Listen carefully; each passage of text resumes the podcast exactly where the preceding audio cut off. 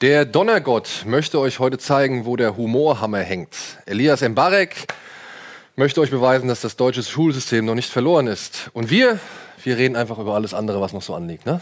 Tor, Tor, Tor! Hier bei Kino Plus.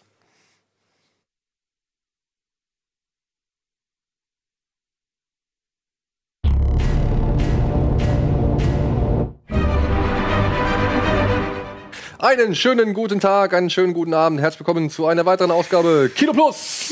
Hey! Hey, heute mal mit Dennis am Start. Denn Dennis hat einen Film gesehen, der heute das größte Thema wahrscheinlich in dieser Woche sein wird. Da, da. Genau. Ich dachte. Ja, du kannst natürlich gleich auch über Blade Runner erzählen, wenn du möchtest, den du jetzt wahrscheinlich als letztes gesehen hast. Aber kurz noch zur Erklärung: Es gibt auch noch ein bisschen was äh, an News. Wir wollen heute noch mal kurz den Fall Weinstein thematisieren. Wir wollen ein bisschen über die neuesten Comic-Ergebnisse reden und über die neue Karate Kid-Serie. Alter. Eine karate kid Ja. Cobra Jaden Kai. Christian, nee, Jaden Smith? Nein. Nein, mit Ralph Mit- Macchio und, und, mit äh, Kevin Billy Sabatka. Sabat, Sabatka. Ah, ja, der, der, der John, Johnny, Johnny Williams. Johnny Lawrence. äh, Lawrence. Johnny Lawrence. Mann, Der Cobra Kai, der Blonde. Blonde. Der Ach was? Ja, Den gibt's noch? den gibt's noch. Den gibt's noch. Aber die sind noch Freunde am Ende. Ja, aber die, die Serie zeichnet ein anderes Bild. Echt? Ja. Ja, geht so. Da kommen wir noch in- Da kommen wir noch drauf. Da Am kommen wir Ende noch kommt doch quasi raus, dass sein Trainer immer der Böse war und ihn Du getrieben bist in hat. Ordnung, Herr Russo. Ja, genau. drauf. Ja, und dann wollen wir natürlich auch ein bisschen noch mal kurz das Jetzt krieg ich Kriegsfilm-Special Bock auf Karate Kid. Toll. Thema, äh, thematisieren. Also den zehnten Platz wollen wir noch aus, äh, ausfindig machen. Die Community hat abgestimmt und das soll heute auch noch alles vorkommen. Aber bevor wir damit alles irgendwie uns, äh, bevor wir uns damit beschäftigen, Dennis, was hast du zuletzt gesehen? Tatsächlich gestern, äh, nee, vorgestern äh, habe ich Blade Runner gesehen und einen Tag davor Cast 3. Und ähm, ich denke, man kann auf jeden Fall sagen, für den besten Film des Jahres 2017 ist Cast 3 ganz oben mit dabei. nee, also ähm, tatsächlich beide Filme haben mir relativ gut gefallen. Blade, also Blade Runner ist definitiv das ähm, audiovisuelle Meisterwerk, was ich, was ich mir auch gehofft habe, was Denis Villeneuve da abliefert.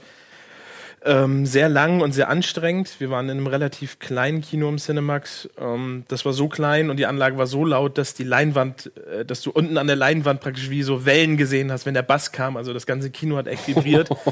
äh, zwischenzeitlich, als die Explosion in der Wüste kam, ist auf einmal das Licht im Kino angegangen nach der letzten Explosion, dass einer rausgehen muss und sagen, ey, irgendwie scheint hier der Sound ein bisschen laut zu sein. Das hat irgendwie die Elektronik durchgewirbelt.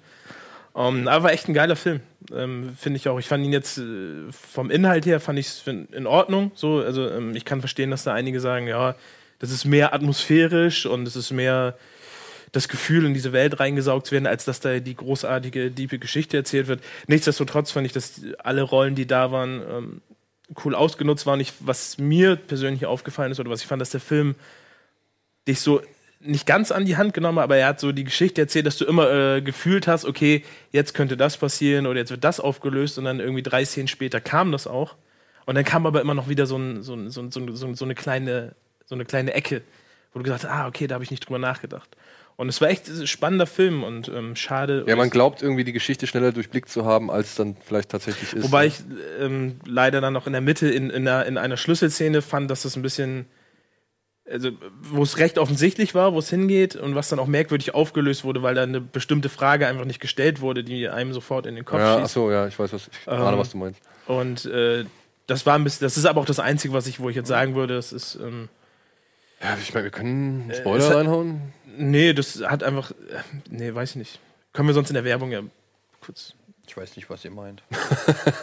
ähm, war aber war super. Ich finde den, ich finde den klasse und ich finde, es ist ein sehr schöner Nachfolger zu dem ersten Teil. Und wir haben ja vor der Torpremiere schon, schon darüber geredet, dass du auch sagst, du würdest gerne weiter in diesem Universum irgendwie mehr sehen. Und so, mir ging es auch. Ich habe so, so nach den ersten zehn Minuten schon, schon gesagt, das ist so für mich Sci-Fi auf dem höchsten Level, wo ich sage, so, so, so möchte ich gern Film im Sci-Fi-Genre irgendwie regelmäßiger sehen, halt mit wirklich so viel, so viel Liebe zum Detail und Atmosphäre schon.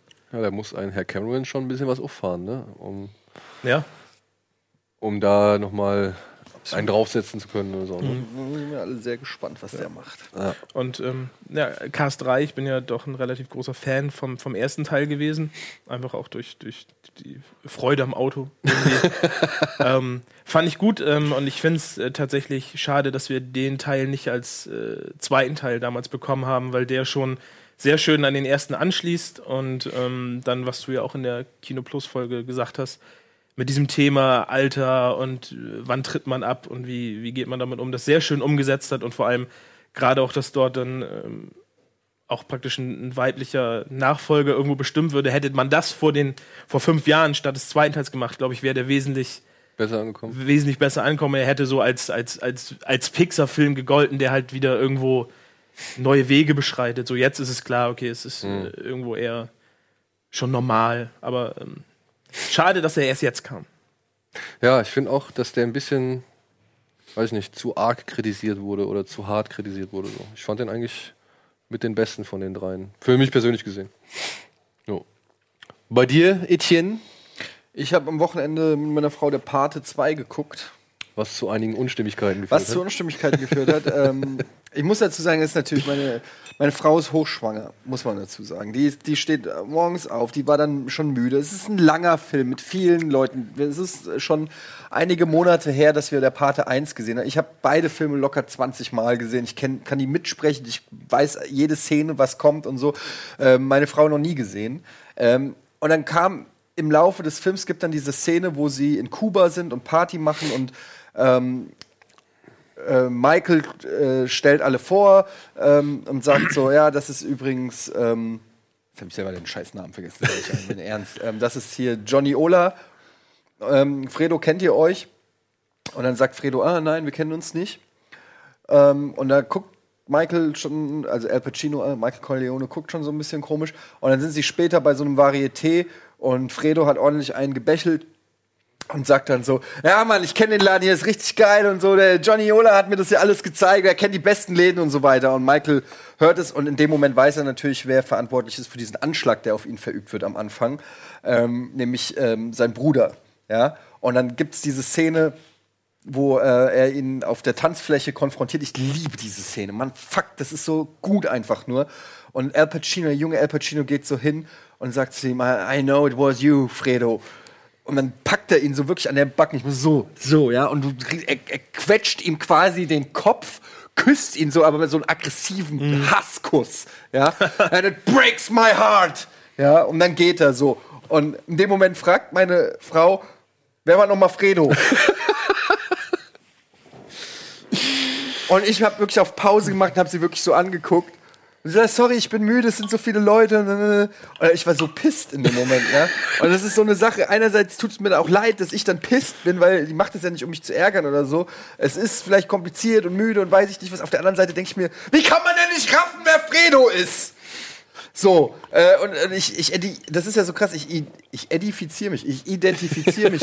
ähm, Edifizieren ist auch gut. mit den Filmen, die ich liebe, identifiziere ich mich. Für mich ist es immer ein besonderer Moment, so einen Film dann mit jemandem zu gucken, den noch nicht kennt. Ja. Ja? Und es gibt diesen sehr schönen Sketch übrigens von Gute Arbeit Originals, kann ich nur empfehlen, wo ähm, ähm, Florentin und Katjana quasi das nachmachen, wenn ein Freund und eine Freundin zusammen einen Film gucken. Ah ja. Ja, und ich muss sagen, es ist, als ob die meine Frau mich beobachtet hätten beim Filme gucken. es ist echt genauso. Meine Frau schläft dann auch immer so ein und ich muss dann so die Hand so vor ihr Gesicht mal, um zu gucken, ob sie noch wach ist, weil wenn sie die Hand wegschlägt, dann ist sie noch wach und wenn nicht, merke ich, okay, sie kriegt schon nichts mehr mit seit einer halben Stunde. Ich kann eigentlich auf Pause drücken, weil wir an der Stelle dann weitermachen müssen. Naja, lange Rede, kurzer Sinn, der Parte 2 haben wir dann geguckt und ähm, ja, was soll ich sagen, ist für mich immer noch äh, in meinen All-Time Top 5 einer der besten Filme, die je gemacht wurden und ich finde den auch sehr unterhaltsam. Also es gibt ja Leute, die sagen, ähm, dass, dass der so lang ist und so weiter. Aber gerade durch diese Rückblicke dann mit, mit Ro Robert De Niro, der dann den jungen ähm, Don Corleone spielt, finde ich, es, es passiert auf beiden Ebenen, spitzt sich das so zu. Du siehst so halt Robert De Niro, so äh, Anfang des 20. Jahrhunderts in, in New York, wie er so äh, quasi anfängt in, in, äh, zu raffen, wie das System funktioniert, ja, und sich dagegen diesen, wie heißt der, äh, Don Canucci oder sowas auflehnt. Und ähm, dann hast du Der immer Mann im weißen Anzug. Ne? Genau. Und dann hast du halt immer quasi die, die, die, ähm, die Jetztzeit, wo Michael Corleone quasi rausfindet, äh, was mit dem Anschlag auf ihn hat und so. Und, und so spitzen sich beide Sachen so irgendwie zu und geben dir aber immer mehr Einblick in, in, in, in, in, in dieses ganze Konstrukt und man rafft viel mehr. Ich, also, das ist ja eine Blaupause für alle Mafia-Filme, die je erschienen sind, auch für Sopranos und so weiter. Und dieses ganze Familiending, ja, dieses ganze, ähm, wie das funktioniert, warum das funktioniert und so weiter. Ich, ich finde das so faszinierend und so gut gespielt und es sind so tolle Schauspieler und äh, jede Szene ist ikonisch. Also Gibt's auf Netflix Parte 1, 2 und 3. Wenn ihr es noch nicht kennt, wirklich traut's euch. Ihr könnt es auch auf Deutsch gucken. Ich finde, das ist bei. Ähm, ich, ich finde, es ist okay. Obwohl, da muss ich sagen, Du musst es sogar fast auf Deutsch gucken, weil du kriegst äh, keine Untertitel für die italienischen Passagen. ja, ähm, was ein bisschen schade ist, es gibt eine neue Synchro. Die haben nämlich den, wie heißt der mit dem Schnauzbart, der am Anfang die Tarantella auf der Hochzeit haben will? Äh, Frankie. Frankie. Äh, Frankie irgendwas. Ja, der, der hat eine neue Synchronstimme und dessen Dialoge haben sie auch teilweise geändert. Der hat ja so eine ziemlich kratzige Stimme im Original. Und die haben sie damals mit der deutschen Synchro, hatten sie die auch wirklich perfekt getroffen in Deutsch.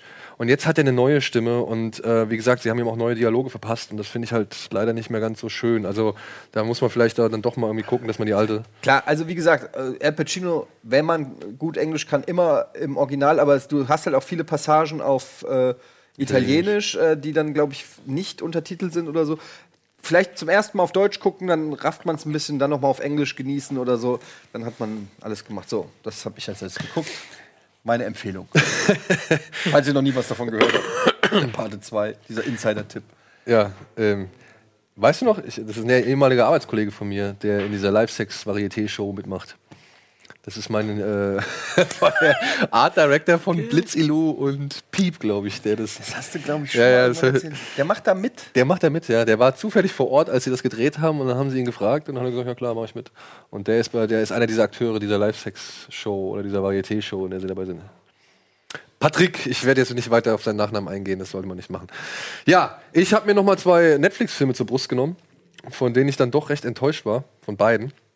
Der eine war The Bad Batch von einer Regisseurin, die ich eigentlich, deren ersten Film ich auf jeden Fall sehr mochte. A Girl Walks, Walks Home Alone at Night. Aber jetzt dieses Endzeitspektakel mit Jason Momoa und Suki Waterhouse. Der spielt auch nur eine Rolle, habe ich das Gefühl. Ne? Ja, der spielt immer also- den langhaarigen Barbaren-Typen. Und da spielt er halt einen langhaarigen Kannibalen-Kubaner. Ja. also.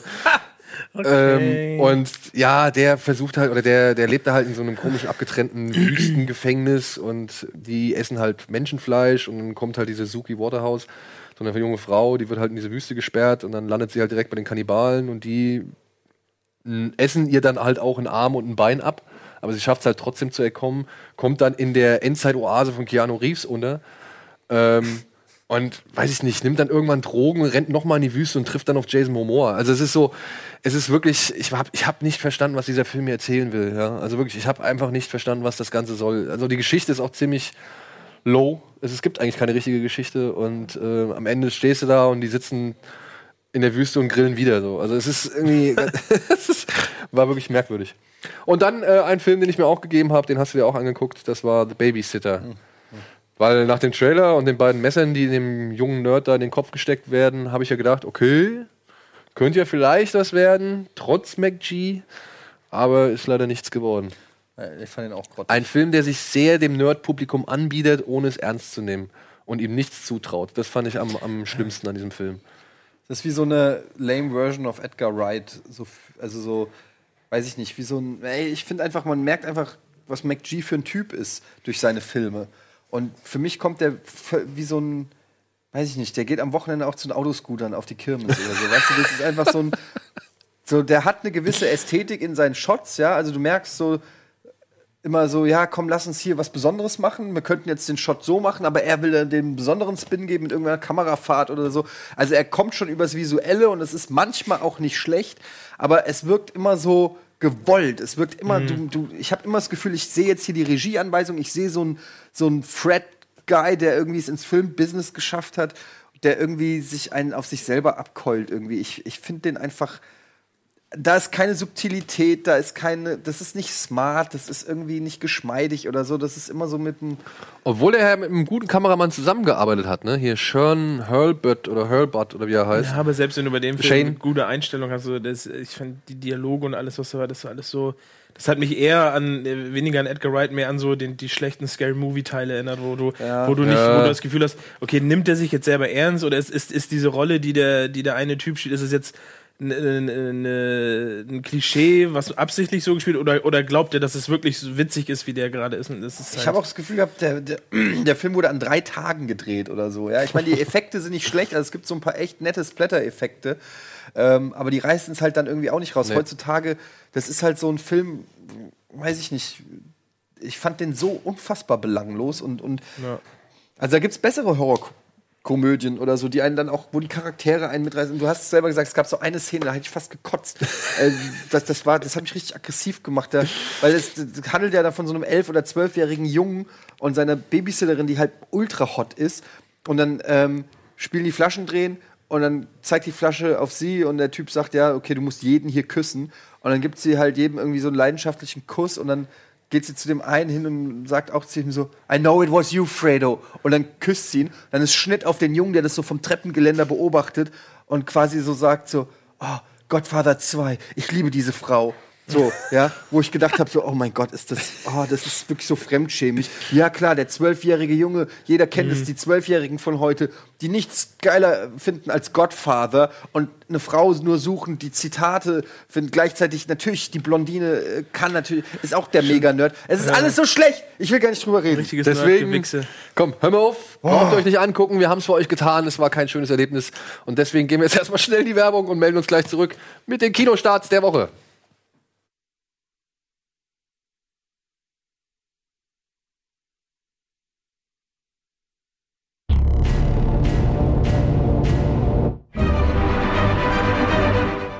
Ja, willkommen zurück bei Kino Plus. Und ohne weitere Umschweife machen wir noch direkt ja, den Auftakt mit den Kinostarts der Woche.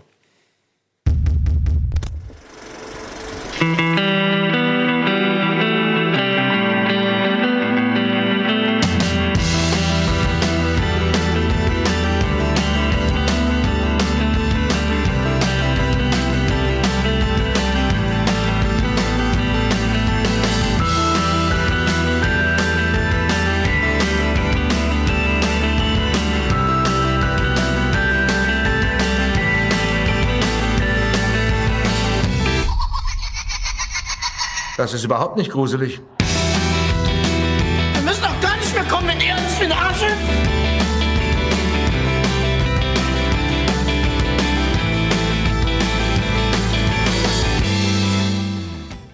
Sei nett, das war dein Stichwort. Ich bin doch Make-up. Mann, komm jetzt her, du Fotze, YouTube läuft. Komm jetzt her, nimm mich in den Arm, Dummheit. Das ist für das Ende von dem Video. Außerdem siehst du hässlich aus, hab Mitte da ohne Make-up. Aber du. Ja, beginnen wir doch mal mit dem, was wir am schnellsten abhandeln können. Eine YouTube-Dokumentation gewesen. Ja. Das, was wir diese Woche am schnellsten abhandeln können, ist ein Film namens Jigsaw oder Saw 8. Denn kurioserweise wurde dieser Film der Presse vorab nicht gezeigt. Es gab keine Presseverführung. Es gibt auch generell äh, wenig Kinos, in denen der läuft und so, habe ich das Gefühl. Irgendwie ist es ein bisschen, der ist völlig unterm Radar, kann das sein? Ich verstehe es auch ehrlich gesagt nicht, warum, weil Saw ist ja nun mal eine Horror-Franchise, die ja Milliarden umge also oder Millionen umgesetzt hat und eigentlich doch eine relativ sichere Bank. Also Ich kann mir gut vorstellen, dass immer noch genug Leute da einfach reingehen aufgrund des. War ja jetzt auch, glaube ich, zwei Jahre, drei Jahre Pause oder so. Ja. Ja. Und der Film, halt wie gesagt, es tauchen jetzt wieder mehrere Leichen auf in, in irgendeiner Großstadt. Und äh, alles deutet halt darauf hin, dass diese Leichen von Jigsaw erzeugt worden sind. Das Problem ist, Jigsaw ist schon seit zehn Jahren tot. Und jetzt sind die Ermittler halt vor dem Rätsel, naja, wer ahmt das nach? Hat er einen Jünger oder. Tupac hat nach seinem Tod ja auch dauernd neue Alben raus. Ja, und viel mehr kann ich dazu nicht sagen. Es ist ähm, inszeniert worden von zwei Deutschen, Peter und Michael Spierig. Die haben unter anderem Daybreakers gemacht und den Premonition. Hier mit Ethan Hawke, diesen Zeitreisefilm. Der war nicht schlecht. Der war cool. Daybreakers war doch dieser Vampirfilm, wo, die auch mit Ethan Hawke. wo die Vampire irgendwie die Gesellschaft irgendwie durch. äh, Genau, wo halt die Vampire einfach die Gesellschaft übernommen haben. Ja, da war die Idee be leider besser als der Film. Ja. Aber nichtsdestotrotz, der war halt ein schöner Genrefilm so. Also den konnte man schon mal bringen. Und die beiden haben halt den Film jetzt inszeniert äh, nach äh, mit den bekannten Produzenten und auch sogar Kevin Kreutert, der die bisherigen Filme immer geschnitten hat und auch zwei, drei inszeniert hat. Der ist auch wieder für den Schnitt verantwortlich so. Und ich denke mal, es wird brutal. Also Okay, aber das sind ja jetzt relativ so Vorzeichen für einen Genrefilm, den man sich einfach mal locker weggucken kann. Wahrscheinlich, wenn man Bock drauf hat. ja, aber ich verstehe halt ehrlich gesagt nicht, warum äh, da so wenig Vertrauen drin steckt offenbar. Naja, also ich kann mir es insofern erklären, dass ähm, die Reviews wahrscheinlich alle eher gleich, also da wird keiner sagen, wow, das hat das Horrorgenre neu definiert. Also da wird kein wirklich positives Review kommen, denke ich mal, sondern es, what you see is what you get. Also die Fans wissen, was sie kriegen, die Kritiker werden genau das gleiche Scheiße dran finden, was sie auch an allen anderen Teilen Scheiße finden. Äh, ist irgendwie, vielleicht gibt es bei Saw 8 wirklich keinen Grund, noch irgendwie Eine Berichterstattung eine Berichterstattung zu machen. So, es ist so, äh, jeder weiß, was es ist. Ja, so, ja. musst ja auch keinen Test mehr zu Popcorn schreiben. So. Wenn du magst oder du magst nicht. Also, ihr wisst wahrscheinlich auch, was es ist, deswegen viel Spaß, falls ihr ihn seht und falls wir ihn gesehen haben, werden wir natürlich berichten. So, machen wir direkt weiter mit Ethan Hawke. Der hat noch einen Film in dieser Woche, ne, wir sind noch einen, Quatsch, wo wir jetzt gerade schon bei ihm waren. Der hat einen Film in dieser Woche, ein Künstler-Biopic namens, ich glaube, Modi, also M-A-U-D-E-I. Mo Mordi. Ah, Mordi. Mordi. Ja, ähm, handelt von einer Dame, äh, einer tatsächlich existierenden Künstlerin, ähm, Maud Lewis heißt die. Die leidet unter einer sehr krassen Arthritis, das heißt, sie, ihr Körper wird halt so systematisch steif. Trotzdem wird sie von einem, ja, einem sehr äh, starken Exzentriker, äh, dargestellt durch Ethan Hawke, wird sie als Haushälterin eingestellt. Und um seinen Alltag so ein bisschen aufzubessern und so ein bisschen zu verschönern, fängt sie halt an, so kleine Postkarten zu malen. Und er hält es erst für so Mumpels und, und Quatsch und so und sentimentalen Scheiß. Woher kennen wir nochmal Sally Hawkins? Ähm, Happy Go Lucky zum Beispiel. Ja, ja, ja, genau. Happy Genau, und sie spielt jetzt stimmt. auch in dem neuen ähm, Guillermo del Toro, Shape of Water, die Hauptrolle. Und naja, er hält halt diese, diese Zeichnung für Quatsch, aber er merkt halt, dass andere Leute richtig angetan davon sind. Und sie schafft sich dann halt in seinem Haus so ein kleines, wie soll man sagen, Kunstreich, was sie halt immer so nach und nach systematisch verschönert. Und plötzlich stellt halt Ethan Hawke fest, okay, wir können da auch richtig Geld mit verdienen. Und daraus entsteht halt so eine, wie soll man sagen, Künstlerbeziehung und Lebensgemeinschaft. So. Und das ist halt so ein schon, wie gesagt, zum einen Künstler-Biopic, aber zum anderen halt auch so ein richtiger Wohlfühlfilm, der jetzt vielleicht keine, weiß ich nicht, besonders überkonventionellen Bahnen beschreitet oder halt e- extraordinär wäre oder sonst irgendwas, sondern einfach ganz konventionell, still und äh, süß erzählt ist, aber halt vor allem durch die beiden Darsteller lebt. Also Sally Hawkins soll richtig, richtig gut sein. Basiert der auf einer wahren Begebenheit? Ja, ja, wie gesagt, diese Dame gab es wirklich. Maud Louis. Ja. Wer sich dafür interessiert, fühlt euch bewogen, da reinzugehen, denn ich glaube, für so einen guten Wohlfühlfilm ist man nie zu schade. So, dann gibt es diese Woche noch einen Compilation-Film, sagt man dazu. Attack on Titan, Feuerroter Pfeil und Bogen, ist ein Kinofilm, der ungefähr die erste Hälfte der ersten Staffel Attack on Titan zusammenfasst. Ungefähr wie oder nach dem Vorbild von Evangelium, Stimmt, Leon Jenkins' Evangelium Death and Rebuild hieß es, glaube ich, ne? Ja, genau. Ja, Oder? Ja. ja. Und ja, wie gesagt, es, Aber ist noch mal, es ist die gleiche Geschichte. ja, ja, aber noch mal neu ausgearbeitet oder ist es einfach ein Zusammenschnitt aus den Anime-Folgen? Nee, das ist schon, also ich, also wie du siehst, ich finde es sieht schon ein bisschen besser aus als die Serie. Boah. Bisschen. Bisschen. Ja, aber ich kann mir auch nicht vor, also ich denke mal, sie werden die Grundlage einfach ein bisschen aufgehübscht haben, so Farben hier und da verbessert, Schattierungen irgendwo rein und so. Aber ja, also ich meine schon, dass das ein bisschen besser aussieht als in der Serie. Aber gibt es da einen speziellen Grundzug, dass es jetzt irgendwie mit der normalen Serie weitergeht? Weil das ist jetzt ja auch schon gefühlt zwei Jahre, anderthalb Jahre. Na gut, die her. zweite Staffel ist ja draußen. Es gibt ja auch eine Echtzeit. Äh, Genau, Echtzeit- Ja, aber, zwei aber warum man jetzt, jetzt praktisch nach zwei, nach zwei Jahren nochmal einen Kinofilm macht, der die erste Hälfte der ersten Staffel nochmal erzählt. Das Okay, das sieht besser aus. Das sieht man. Das ist halt meine Frage. Oder ob ist es, ist es, es kann auch sein, dass es so ein Japan-typisches Ding ist, dass sie das einfach so machen. Ja, also es ist wirklich immer mal wieder so ein typisches Ding. Vielleicht soll ja auch noch mal ähm, die Serie im Kino fortgeführt werden oder so. Vielleicht haben sie ja gedacht, okay, wir haben jetzt so viel Erfolg gehabt mit der, mit der Serie, dass wir ähm, jetzt das auch noch mal ins Kino bringen werden, weil die Realfilme, ja, ich, die sind schon hin, A, hinter den Erwartungen zurückgeblieben und waren dann ja auch echt nicht so cool, weil sie halt wirklich gravierende Änderungen vorgenommen haben. Und hier ist das halt nach wie vor die gleiche Geschichte. Ne? Es geht halt um eine riesengroße Menschenmetropole in einer alternativen Realität, die jeweils so aus zwei Ringen besteht und einem Kern, einer Kernstadt. Alles abgetrennt durch gigantische Mauern, denn die Menschheit wird halt zurückgedrängt durch gigantische Riesen, Titanen, die sie auffressen wollen. Und mehrere hundert Jahre ist nichts passiert, aber plötzlich taucht halt ein gigantischer Titan wieder auf, so groß wie keiner zuvor gesehen, und reißt ein Loch in die erste Mauer. Und dadurch dringen die Titanen halt in die, in die Stadt ein. Und jetzt gibt's halt Ehrenjäger und seine Spezialausbild äh, Spezialtruppe, die halt versuchen, der äh, Situation Herr zu werden und die Gefahr zu bannen. Das ist ungefähr dann halt die Story vom ersten Film. Und ich denke mal, es wird halt noch den zweiten Film geben und dann mal gucken, was passiert. Aber, wenn ihr das noch nicht kennt, können wir es empfehlen, oder? Also die Serie, ich fand die cool. Ich fand die auch cool. Also kann man sich, glaube ich, auch auf Netflix angucken. Gibt's Ach, kann man die mittlerweile Ich, ich meine, Attack, also gab es zumindest mal, meine ich, Attack on Titan auf Netflix. Müssen wir mal schauen. Ähm, ja, gehört auf jeden Fall zu den kurzweiligen, coolen äh, Animes. Man muss halt Bock auf sowas haben, ne? Also Leute, die jetzt mit Animes und so ein bisschen ähm, Japano äh, vielen Kram nichts anfangen können und dem äh, ganzen emotionalen Overacting-Kram. Und der- das Geschrei. Von dem Geschrei und so, der wird damit vielleicht nichts anfangen können, aber das hat schon auch für, eine, für so eine Anime-Serie auch, finde ich, richtig geile Action-Szenen. Diese Jäger, die da irgendwie da trainiert sind, äh, die Titanen an ihren verwundbaren Stellen im Nacken Im irgendwo äh, zu killen, das ist dann so, die sich dann so mit ihren weiß gar nicht, wie die es machen, Seilen, mit diesen ne? Seilen da so lang schießen und dann um die rumspringen, so wie Schon cool X-Wing gemacht, ja. gegen 8080. ähm, das ist schon irgendwie ganz cool gemacht. Gibt es, glaube ich, sogar auch als Videospiel schon mittlerweile. Ja.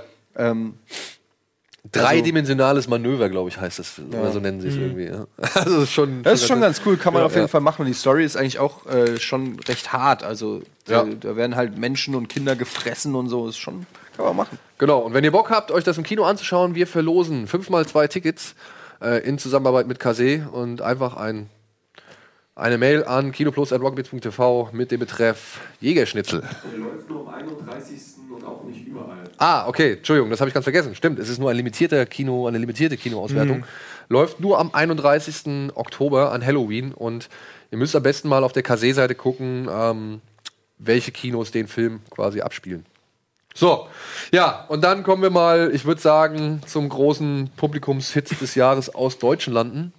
Ich denke mal, er wird wieder alle Rekorde brechen. Fuck You Goethe 3 startet diese Woche im Kino und handelt jetzt wieder von der Schiller Gesamtschule, also es spielt wieder auf der Gesamtschule. Und Welcher die, Teil war das, wo die, die Klassenfahrt gemacht haben? nach Thailand, das war der zweite Teil. ah, okay. Und jetzt ist es, also spielt halt wieder an der Schule und das tut dem Film auch richtig gut. Allerdings ist die Schule bei der Schulbehörde in Ungnade gefallen und muss jetzt gleich 15 irgendwie Aufgaben erfüllen, um nicht geschlossen zu werden. Und fast alle bleiben an Seki Müller alias Elias Mbarek hängen. Ja. Ja, ich weiß gar nicht, was ich dazu sagen soll. Also ich fand den ersten Teil äh, Ey, ich ganz, habe den, ganz ersten- charmant, ne? ich hab den ersten gerade gestern noch mal auf Sky gesehen. Und ich muss sagen, mittlerweile mag ich den wirklich. Ja, ich gucke den gerne. Aber beim zweiten Teil haben sie so wieder so, so typisch übers Ziel hinausgeschossen Ja. mit allem. Und beim dritten Teil muss ich leider sagen, hier, ach, es ist, es ist einfach. Der Film fängt an mit einem Schnittfehler. Ja, erste Szene schon direkt ein Schnittfehler. Gleich, ver, gleich Gleich bei dir, verballert, ne? ja. Dann nächstes Szenario, Product Placement. Und dann geht's in die Schule. Und dann folgt halt wieder eigentlich so ein Film, der halt der wirkt unrund, der wirkt nicht konzentriert. Der ballert jeden Gag, den, er, den sie sich wahrscheinlich irgendwo in der Entstehung des Drehbuchs ausgedacht haben, ballern sie einfach mal rein, ohne dass das irgendwie wie eine zusammenhängende Geschichte wirkt. Das ist sehr, sehr konfus. Ja, und ich muss auch sagen, ich fand es teilweise echt schade, wie sie diese Figuren, die man ja durch den ersten Teil echt lieb gewonnen hat, wie sie die noch eine Spur drüber spielen und noch eine Spur mehr überzeichnen. Dieser Danger, der redet so bekloppt in diesem Film. So hat der im ersten Teil einfach nicht gesprochen. Das ist so übertrieben, das ist so überzeichnet und es ist einfach Kraut und Rüben, was da eine ganze Zeit lang irgendwie erzählt wird. Hier, guck mal, Bayern München rennt noch mal mittendrin irgendwie in so eine Szene einfach mal rein, so, ja, wo du dich fragst, okay, Bayern München, da war Mats Hummels und Joshua Kimmich und David Alaba rennen Chantal auf dem Fahrrad hinterher, als sie durch, durch den Park fährt. Aber erklär mir mal, warum ist denn der so bunt, der Film? Ja, wie gesagt, das gehört halt alles zu dem Ding, ne? Wir, wir nehmen einfach das, was den ersten Teil gut gemacht hat und packen noch mal aber so zwei sie- Nummern drauf. also- Drehst so- auf 12. Ich meine, Ja. es ist mir schon klar, dass das keine ernsthaft anspruchsvoller Film ist oder so. Aber ich meine, so sieht doch keine Schule aus. Warum ist sie denn so bunt und neonfarben und alles? Äh, Ja, aber gibt es dafür eine Erklärung oder ist es einfach Nein, nur der gibt Stil? es nicht. Das ist einfach so der Stil. Wirklich, es ist halt, es ist richtig viel Nonsens und ich finde teilweise, mir ist schon klar, dass die da auf Missstände hinarbeiten wollen und, und dass sie auch Missstände irgendwie benennen wollen, wie jetzt zum Beispiel Mobbing und wie jetzt irgendwie Perspektivlosigkeit und auch, sage ich mal, das Versagen des Schulsystems, die jungen Leute richtig auf den Weg zu bringen. Das ist mir alles bewusst. Das finde ich auch ein ehrenwertes Anliegen und das kommt da auch teilweise durch. Aber manchmal, meiner Ansicht nach, verwechseln die halt auch subversiv mit stumpf. Ja, da wird dann halt ein Junge, springt halt vom Schuldach, was jetzt auch gerade in den Medien richtig groß ist und so. Und äh, als, als Folge eines Mobbing, oder also als Folge von Mobbing, springt er halt im Batman-Kostüm vom, vom Schuldach. Was Na halt das gab es schon beim fliegenden Klassenzimmer. Genau, was halt äh, ans fliegende Klasse, Klassenzimmer ähm, äh, erinnern soll. Aber dann spielen die halt eisenhart I Believe I Can Fly von R. Kelly dazu ab. Und am Ende liegt er auf dem Boden und es folgen noch so zwei, drei Gags. Und du denkst dir so, Freunde, ist das echt euer Ernst? Und ich sitze da wirklich eine Dreiviertelstunde in diesem Film und bin fast fassungslos, ja, weil ich nicht glauben kann, warum die halt diese ganzen Fehler, die sie eigentlich hätten vermeiden können, da fast schon absichtlich reinballern. Und dann aber, und dann muss ich jetzt aber sagen, dann kommt da eine Szene mitten im Film, so 15 Minuten, wo sie das Thema Mobbing nochmal richtig auf den Punkt bringen und in so einer Schulversammlung erklären. Ey, und da muss ich sagen, da war ich richtig ergriffen, weil das machen die richtig gut. Ja, also das machen die für die Schüler echt verständlich, für den Zuschauer echt verständlich, ohne zu platt zu sein und mit einer wirklich ähm, aufrichtigen Absicht. Und da war ich fast schon, wo ich gedacht habe, was sucht diese Fil Szene in dem Rest von was ich mich frage, also ohne dass so ich den Film jetzt gesehen habe, aber was ich mich frage, ist, gehen da wirklich auch dann Leute rein und nehmen da was mit aus dem Film? Das kann ich mir irgendwie fast nicht vorstellen. Ich glaube, da geht man rein, um eine gute Zeit so ums Gehirn auszuschalten. Slapstick, Lachen, bisschen Party, bisschen gute äh, Ja. Jokes und so. Aber da, das ist doch nicht ein Film, wo man ernsthaft also sagt, ah, guck mal, wie der die angekotzt hat und weiß ich nicht, wie die sich ein Kondom in die Nase gesteckt hat und so. Aber die Message übers Mobbing, muss ich sagen, fand ich gut. Fand, Nein. ich, fand ich ganz gut, was Ich die glaube, gesagt das ist, haben. glaube, das Also ist so ein Problem, was, was du nicht, oft oder? bei, bei, bei deutschen Filmen hast, dass die ja immer so versuchen, diesen Kultur- und Bildungsaspekt in solchen Filmen immer, immer Ja, du musst immer noch irgendeine Message mitgeben, denn sonst kriegst du die Filmförderung nicht wahrscheinlich. Genau. Aber also ich halte das dann für inkonsequent. Ich meine, bei Scary Movie wird ja auch nicht noch irgendwie eine Message versucht reinzuschauen, aber nehmt keine Drogenkinder oder sowas, weißt du, sondern das ist dann eben konsequent Slapstick und Quatsch. Da muss man halt auch sagen, okay, es ist halt eine Comedy, die klamaukig ist, kann man mögen, muss man nicht mögen. Aber ich finde, also für mich wird es eigentlich erst dann wirklich unerträglich, wenn dann noch eine Ern also wenn dann noch versucht wird, eine Moral oder irgendwas reinzuquatschen. Ja, wenn die einfach von vornherein sagen, straight, wir machen Quatsch, wir machen hier deutsche Comedy, Slapstick, cool, findest du lustig oder findest halt nicht lustig, aber dann noch irgendwie ähm, eine Message übers Mobbing reinzuquetschen, damit Elias Mbarek dann im, im Junket sagen kann, naja, also wir, wollen- wir wollen den jungen Leuten aber eigentlich auch vermitteln, dass Schule ganz geil ist oder so. Da, da habe ich keinen Bock drauf. So, dann sag einfach, ihr macht einen Quatschfilm und das ist cool. Naja, aber wenn du es kannst, finde ich es ja nicht Ja, verkehrt. aber, Aber aber wer du hast kann ja, das es- denn? Du hast es ja gerade beschrieben, dass es wie ein Fremdkörper Ja, irgendwie da drin Wer kann ist. das denn? Nennen wir mal einen Film, wo das klappt. Also kann, fällt mir jetzt auf die Stelle keiner ein, wo Slapstick mit Message verbunden wird. Napoleon Dynamite. Naja, also Schick war auch Ordnung. so, Schick, ja. So ein Fatih Akin heute schon. zu- Also, ey, der Film kann als Komödie existieren und funktionieren, das ist mir vollkommen Latte. Also, am ehesten sage ich dann noch die alten Kevin Smith-Filme. zum Beispiel. Ähm, ich muss sagen, ich fand diese, diese richtig offensiven Humorattacken, die der Film fährt, die fand ich nach wie vor nicht gut. Aber ich musste dann doch wirklich auch ein paar Mal lachen, wenn halt so kleine Momente so stattfinden, ja. Ähm, dann aber war ich halt trotzdem etwas erschrocken, ob der, sage ich mal, Anschlussfehler und wirklich auch so richtigen Filmfehler, die da drin sind, wo ich mir gedacht habe, ey, das, ihr, ihr, müsst, ihr müsst doch da mindestens zehnmal drüber gucken, so oder 20 Mal. Wieso fällt das keinem auf? Ja? Also wieso ist euch das so egal? Und ja, aber nichtsdestotrotz, obwohl diese Szene wie ein Fremdkörper drin ist, fand ich sie trotzdem gut. Also das will ich ja einfach dem Film eigentlich nur positiv anrechnen, dass sie es da halt schaffen, eine Message reinzubringen, ohne dass es zu gewollt und zu schlecht wirkt so, ja. Und alles in allem, am Ende kommen auch noch ein paar coole Sachen und Nadja Hüller hier, die Frau aus ähm, Toni Erdmann, die Hauptdarstellerin aus Toni Erdmann, die spielt da so eine aufgeschlossene, kämpferische, überzeugte und aber auch teilweise ein bisschen peinliche Lehrerin. Aber die fand ich auch, die hat richtig gut einen vom Leder gelassen. Also die war auch so ein Lichtblick. Und ich muss es ehrlich sagen, Katja Riemann hat diesen Film für mich zumindest gerettet. Weil Spielt jeder nicht- Auftritt, den die hatte, den fand ich Gab es nicht auch einen Auftritt von Larissa Ries oder so? Von Larissa gibt es auch einen Auftritt, ja. Die hat eine kleine Sprechrolle, ähm, leider nur einmal, obwohl, sag ich mal, ihr, ihr Handlungsstrang noch zwei, dreimal thematisiert wird. Aber Larissa ist dann nur einmal zu sehen. Aber ich habe gesehen, Larissa macht jetzt ähm, Interview, also hat ein Interview mit M. Barek gemacht, was irgendwie zur Kampagne von Fuck You 3 gehört. Ja. Ey, ich, Apropos Katja Riemann, ne? Bandits hat jetzt auch 20 Jahre, glaube ich, Jubiläum gefeiert. Ne? Kann man sich mal angucken.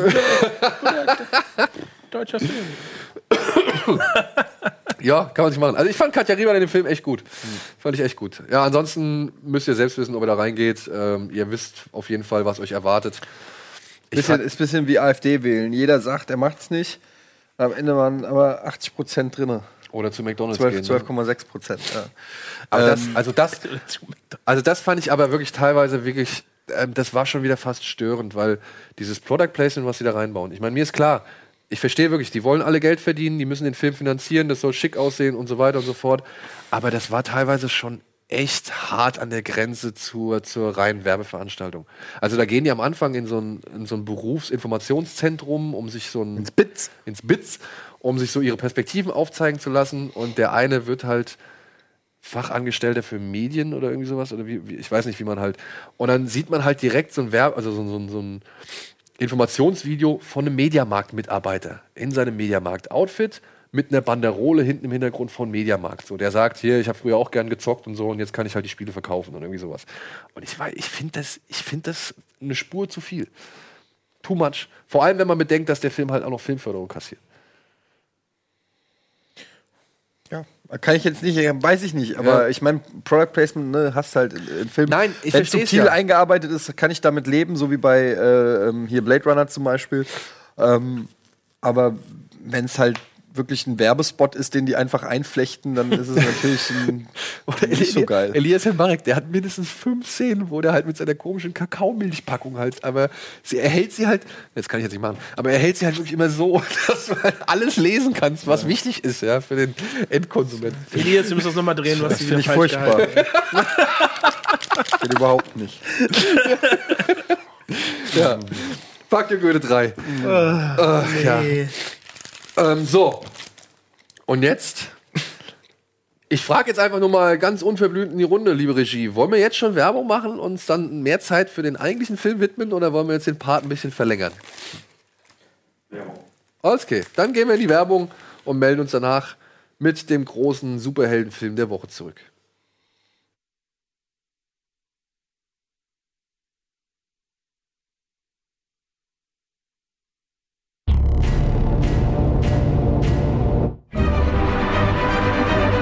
Elliot. Elliot. Nach Hause telefonieren. Nach Haus. Ja, herzlich willkommen zur. Ja, immer noch klasse. Ja, wenn die, Testversion, wenn die Testversion von Super Mario nicht angekommen ist und du zum Mediamarkt fahren musst. Warte, kann man das hier zeigen? Dann guckst du so. Zeig doch. Mann! Herzlich willkommen zurück zu Kino Plus. Und ja, äh, zur Sondervorstellung in dieser Woche. Denn Tor 3, Tag der Entscheidung, Hinter Tor 3 ist der Zong. der Zong, Ja. der Zong ist back, startet nicht diese Woche, sondern am 31.10. Da hat sich Marvel ein spezielles Datum rausgesucht, beziehungsweise ein eigenes Datum rausgesucht, um diesen Film ins Kino zu Ey, bringen. da habe ich mir mal was überlegt. Wieso? Ne? Was? Hä? Ja, Halloween. naja, aber ja gut, meinst du? Es startet ja morgen Stranger Things 2, ne? Ja. Und ich habe mir überlegt, wäre wär, wär das nicht geil, wenn man was ankündigt und dann hält man sich nicht dran, sondern, also, die würden es heute schon releasen. Würde das nicht mega der Marketing-Gag sein, wenn Stranger Things, wenn Netflix so twittert, ey, wisst ihr was, ihr freut euch alle so sehr, wir hauen das Ding heute schon raus. Das wäre geil. Wäre das nicht mega? Würden, Wird das nicht durch die sozialen Netzwerke gehen und alle würden es Ich abfeiern. glaube, das ist die Frage. Wenn wenn wenn wenn, wenn's passiert, ist es cool, aber wenn es nicht passiert, hast du richtig die Arschkarte gezogen. Wie, wenn es nicht passiert? Also wenn wenn's, wenn's, wenn die Leute es nicht, nicht bemerken und nicht teilen. Das ja, wieso ist doch egal, dann gucken sie es halt morgen zu dem Ta- Zeitpunkt, wo sie eh damit rechnen. Du verlierst ja nichts.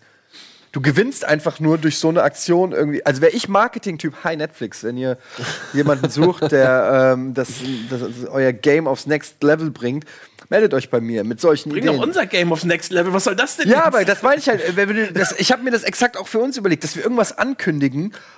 Und dann sagen wir halt heute, aber bei uns motzen dann alle, ja toll, ihr habt gesagt, es kommt am Freitag, heute war ich beim Sport und konnte nicht gucken.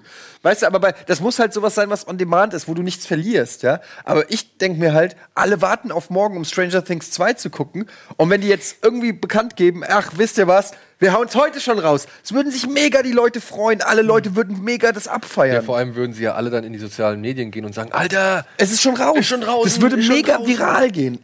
Und, äh, und du verlierst nichts dadurch, weil für alle Leute, die halt heute keine Zeit haben oder es verpassen, die gucken es halt eh morgen, wo sie denken, dass es rauskommt. Und deshalb finde ich das eigentlich ganz smart, um nochmal auf Tor zu kommen, dass die mal irgendwie mal was anders machen. So einfach so, ey, fuck it, wir bringen es einfach mal am Dienstag raus, was geht. Bisschen Abwechslung ins Leben bringen. Wenn es schon eh immer der gleiche MCU-Kram ist, dann wenigstens mal an einem anderen Tag ins Kino bringen. Ja, da sagst du ein gutes Stichwort. Eddie, worum geht's in Tor 3? Tag Also. der Zongscheidung. Es ist ja so. Thor ist der Gott von Thor. Nee, äh, von Odin. Der Sohn von Odin. Der Gott des Blitzes und des Donners. Er lebt in Asgard.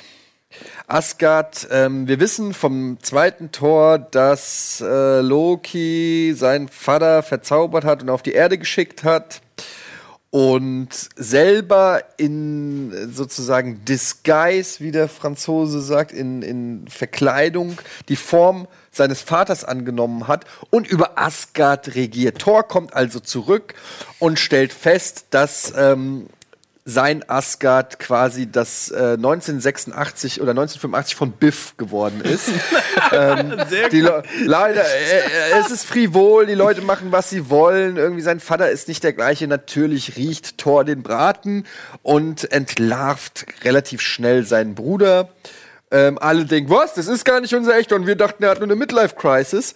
Gut, so fängt der Film an. Und ähm, dann erscheint eine böse Frau, gespielt von Kate Blanchett, Die Göttin des Todes. die Göttin des Todes. Wer äh, kennt sie nicht? Ähm, also äh, sie erscheint den beiden dann Loki und äh, Thor sind auf der Suche nach ihrem Vater auf der Erde, beziehungsweise Loki sagt, wo ist er? Äh, also Thor sagt, wo ist er? Loki sagt, da hinten ist er. Also lass uns mal da hingehen. Und dann sind sie bei der Erde und da sitzt der Vater und der Vater, dem findet dem gefällt es offensichtlich auf der Erde aber so gut, also Odin, dass er sagt, ey Leute, wisst ihr was, ich danke jetzt hier ab, macht euren Scheiß ohne mich. In dem Moment erscheint die Göttin des Krieges, Todes, gespielt von Kate Blanchett, nimmt den Hammer von Thor, smasht ihn und schickt die beiden, achso, nee, genau, und dann äh, macht die beiden platt. Thor, also die kämpfen miteinander, die merken, haben keine Chance. Dann sagt Thor, holt mich hier raus. Der Typ äh, oben macht die Schleuse auf, holt die raus, aber dummerweise mit der, mit der Göttin des Todes. So ungefähr. Äh, die kommt mit durch Asgard, ist jetzt quasi in Asgard, aber gleichzeitig tritt sie noch Thor in, in dem Portal auf dem Weg nach Asgard und Loki weg. Und Thor und Loki landen auf dem Müllplaneten von Jeff Goldblum. Jeff Goldblum. Das ist im Prinzip die Story. Ja. Und was da dann passiert, oh, Ja, Ich kann das, sehr amüsant erzählen. ja, aber das ist doch ungefähr so. das ist der Anfang und das ist dann die Ausgangslage für den restlichen Film. Ja. Ja. Also, der Film kommt von ähm, Taika Waititi, der Mann, der eine der besten Komödien der letzten, weiß ich nicht, zehn Jahre gemacht hat, nämlich, ähm, okay, im Deutschen heißt er Bube, Dame, König, äh, Sarg, glaube ich. Äh, Nee. nee. Fünf Zimmer, Fünf Küche, Zimmer, Sarg. Küche, Fünf- Bube, Dame, König, Sarg? Auch gut. Okay, äh, ja, fünf Zimmer Küche sagt. Im Englischen heißt er What We Do in the Shadows. Haben wir hier schon tausendmal drüber gesprochen. Wenn ihr ihn nicht kennt, guckt ihn euch an. Ich liebe diesen Film. Und er hat. Ähm, Hast du den anderen auch gesehen? ja, Hand for the Wild. Hand for the Wilder Wilderness, People. äh, Hand for the Wilder People. Auch ein toller, ja, äh, ja Dramedy, würde ich mal sagen. Kann man sich auf Netflix oder Amazon angucken, ne? Glaube ich gerade. ja. Auf Ja. einem von beiden Portalen ist der auf jeden Fall gerade verfügbar. Auch ein schöner Film und äh, durfte jetzt äh, an ein so großes Franchise und man hat natürlich im Vorfeld schon gesehen, dass er seine ganz eigene Herangehensweise hat. Natürlich mit einem, also sehr bunt, was man gesehen hat durch die Trailer und die Screenshots. Es wirkte alles sehr 80s-mäßig. Ähm, also es wurde auch auf, bewusst mit diesem, es wurde immer wieder Flash Gordon genannt und so. Ähm, Buckaroo Banzai kommt äh, in Mein Krieg der Eispiraten, solche Sachen. Also so ein bisschen leichten Sci-Fi-Trash-Charme der 80er. Jeff Goldblum natürlich als Ikone der 80er ähm, dabei. Und ähm, ja, ist auf jeden Fall, das kann man sagen, ein sehr unterhaltsamer Film geworden. Ich denke, das kann man aber fast über jeden MCU-Film sagen. Sehr lustig, vielleicht der lustigste Film. Allerdings, wenn ich mal schon mal ein kleines Fazit ziehen darf, meiner Meinung nach auch ein krasser Stilbruch mit dem MCU. Also ähm, gerade in Anbetracht dessen, dass da jetzt irgendwie hier äh, endlich in äh, irgendwann äh, Thanos kommt mit seinem Handschuh, ist das natürlich schon, wenn, wenn man einerseits ein Bedrohungsszenario aufbauen will und dann, sage ich mal, so, so einen Film sieht, der fast schon, fast schon eine, eine, ein Spoof ist von, von den, von den Marvel-Filmen. Ähm, kann man mögen, muss man aber nicht mögen. Und ich persönlich sag kurz, ihr dürft gleich, kurz vorm Film lief der Trailer zu Episode 8, zu deinem Leidwesen. Du musstest die Ohren zuhalten, du willst ja nichts drüber wissen. Und ich saß da, Trailer Episode 8, ich krieg Gänsehaut. Und einfach nur, ich habe das schon tausendmal gesagt, ich wiederhole mein Argument trotzdem nochmal.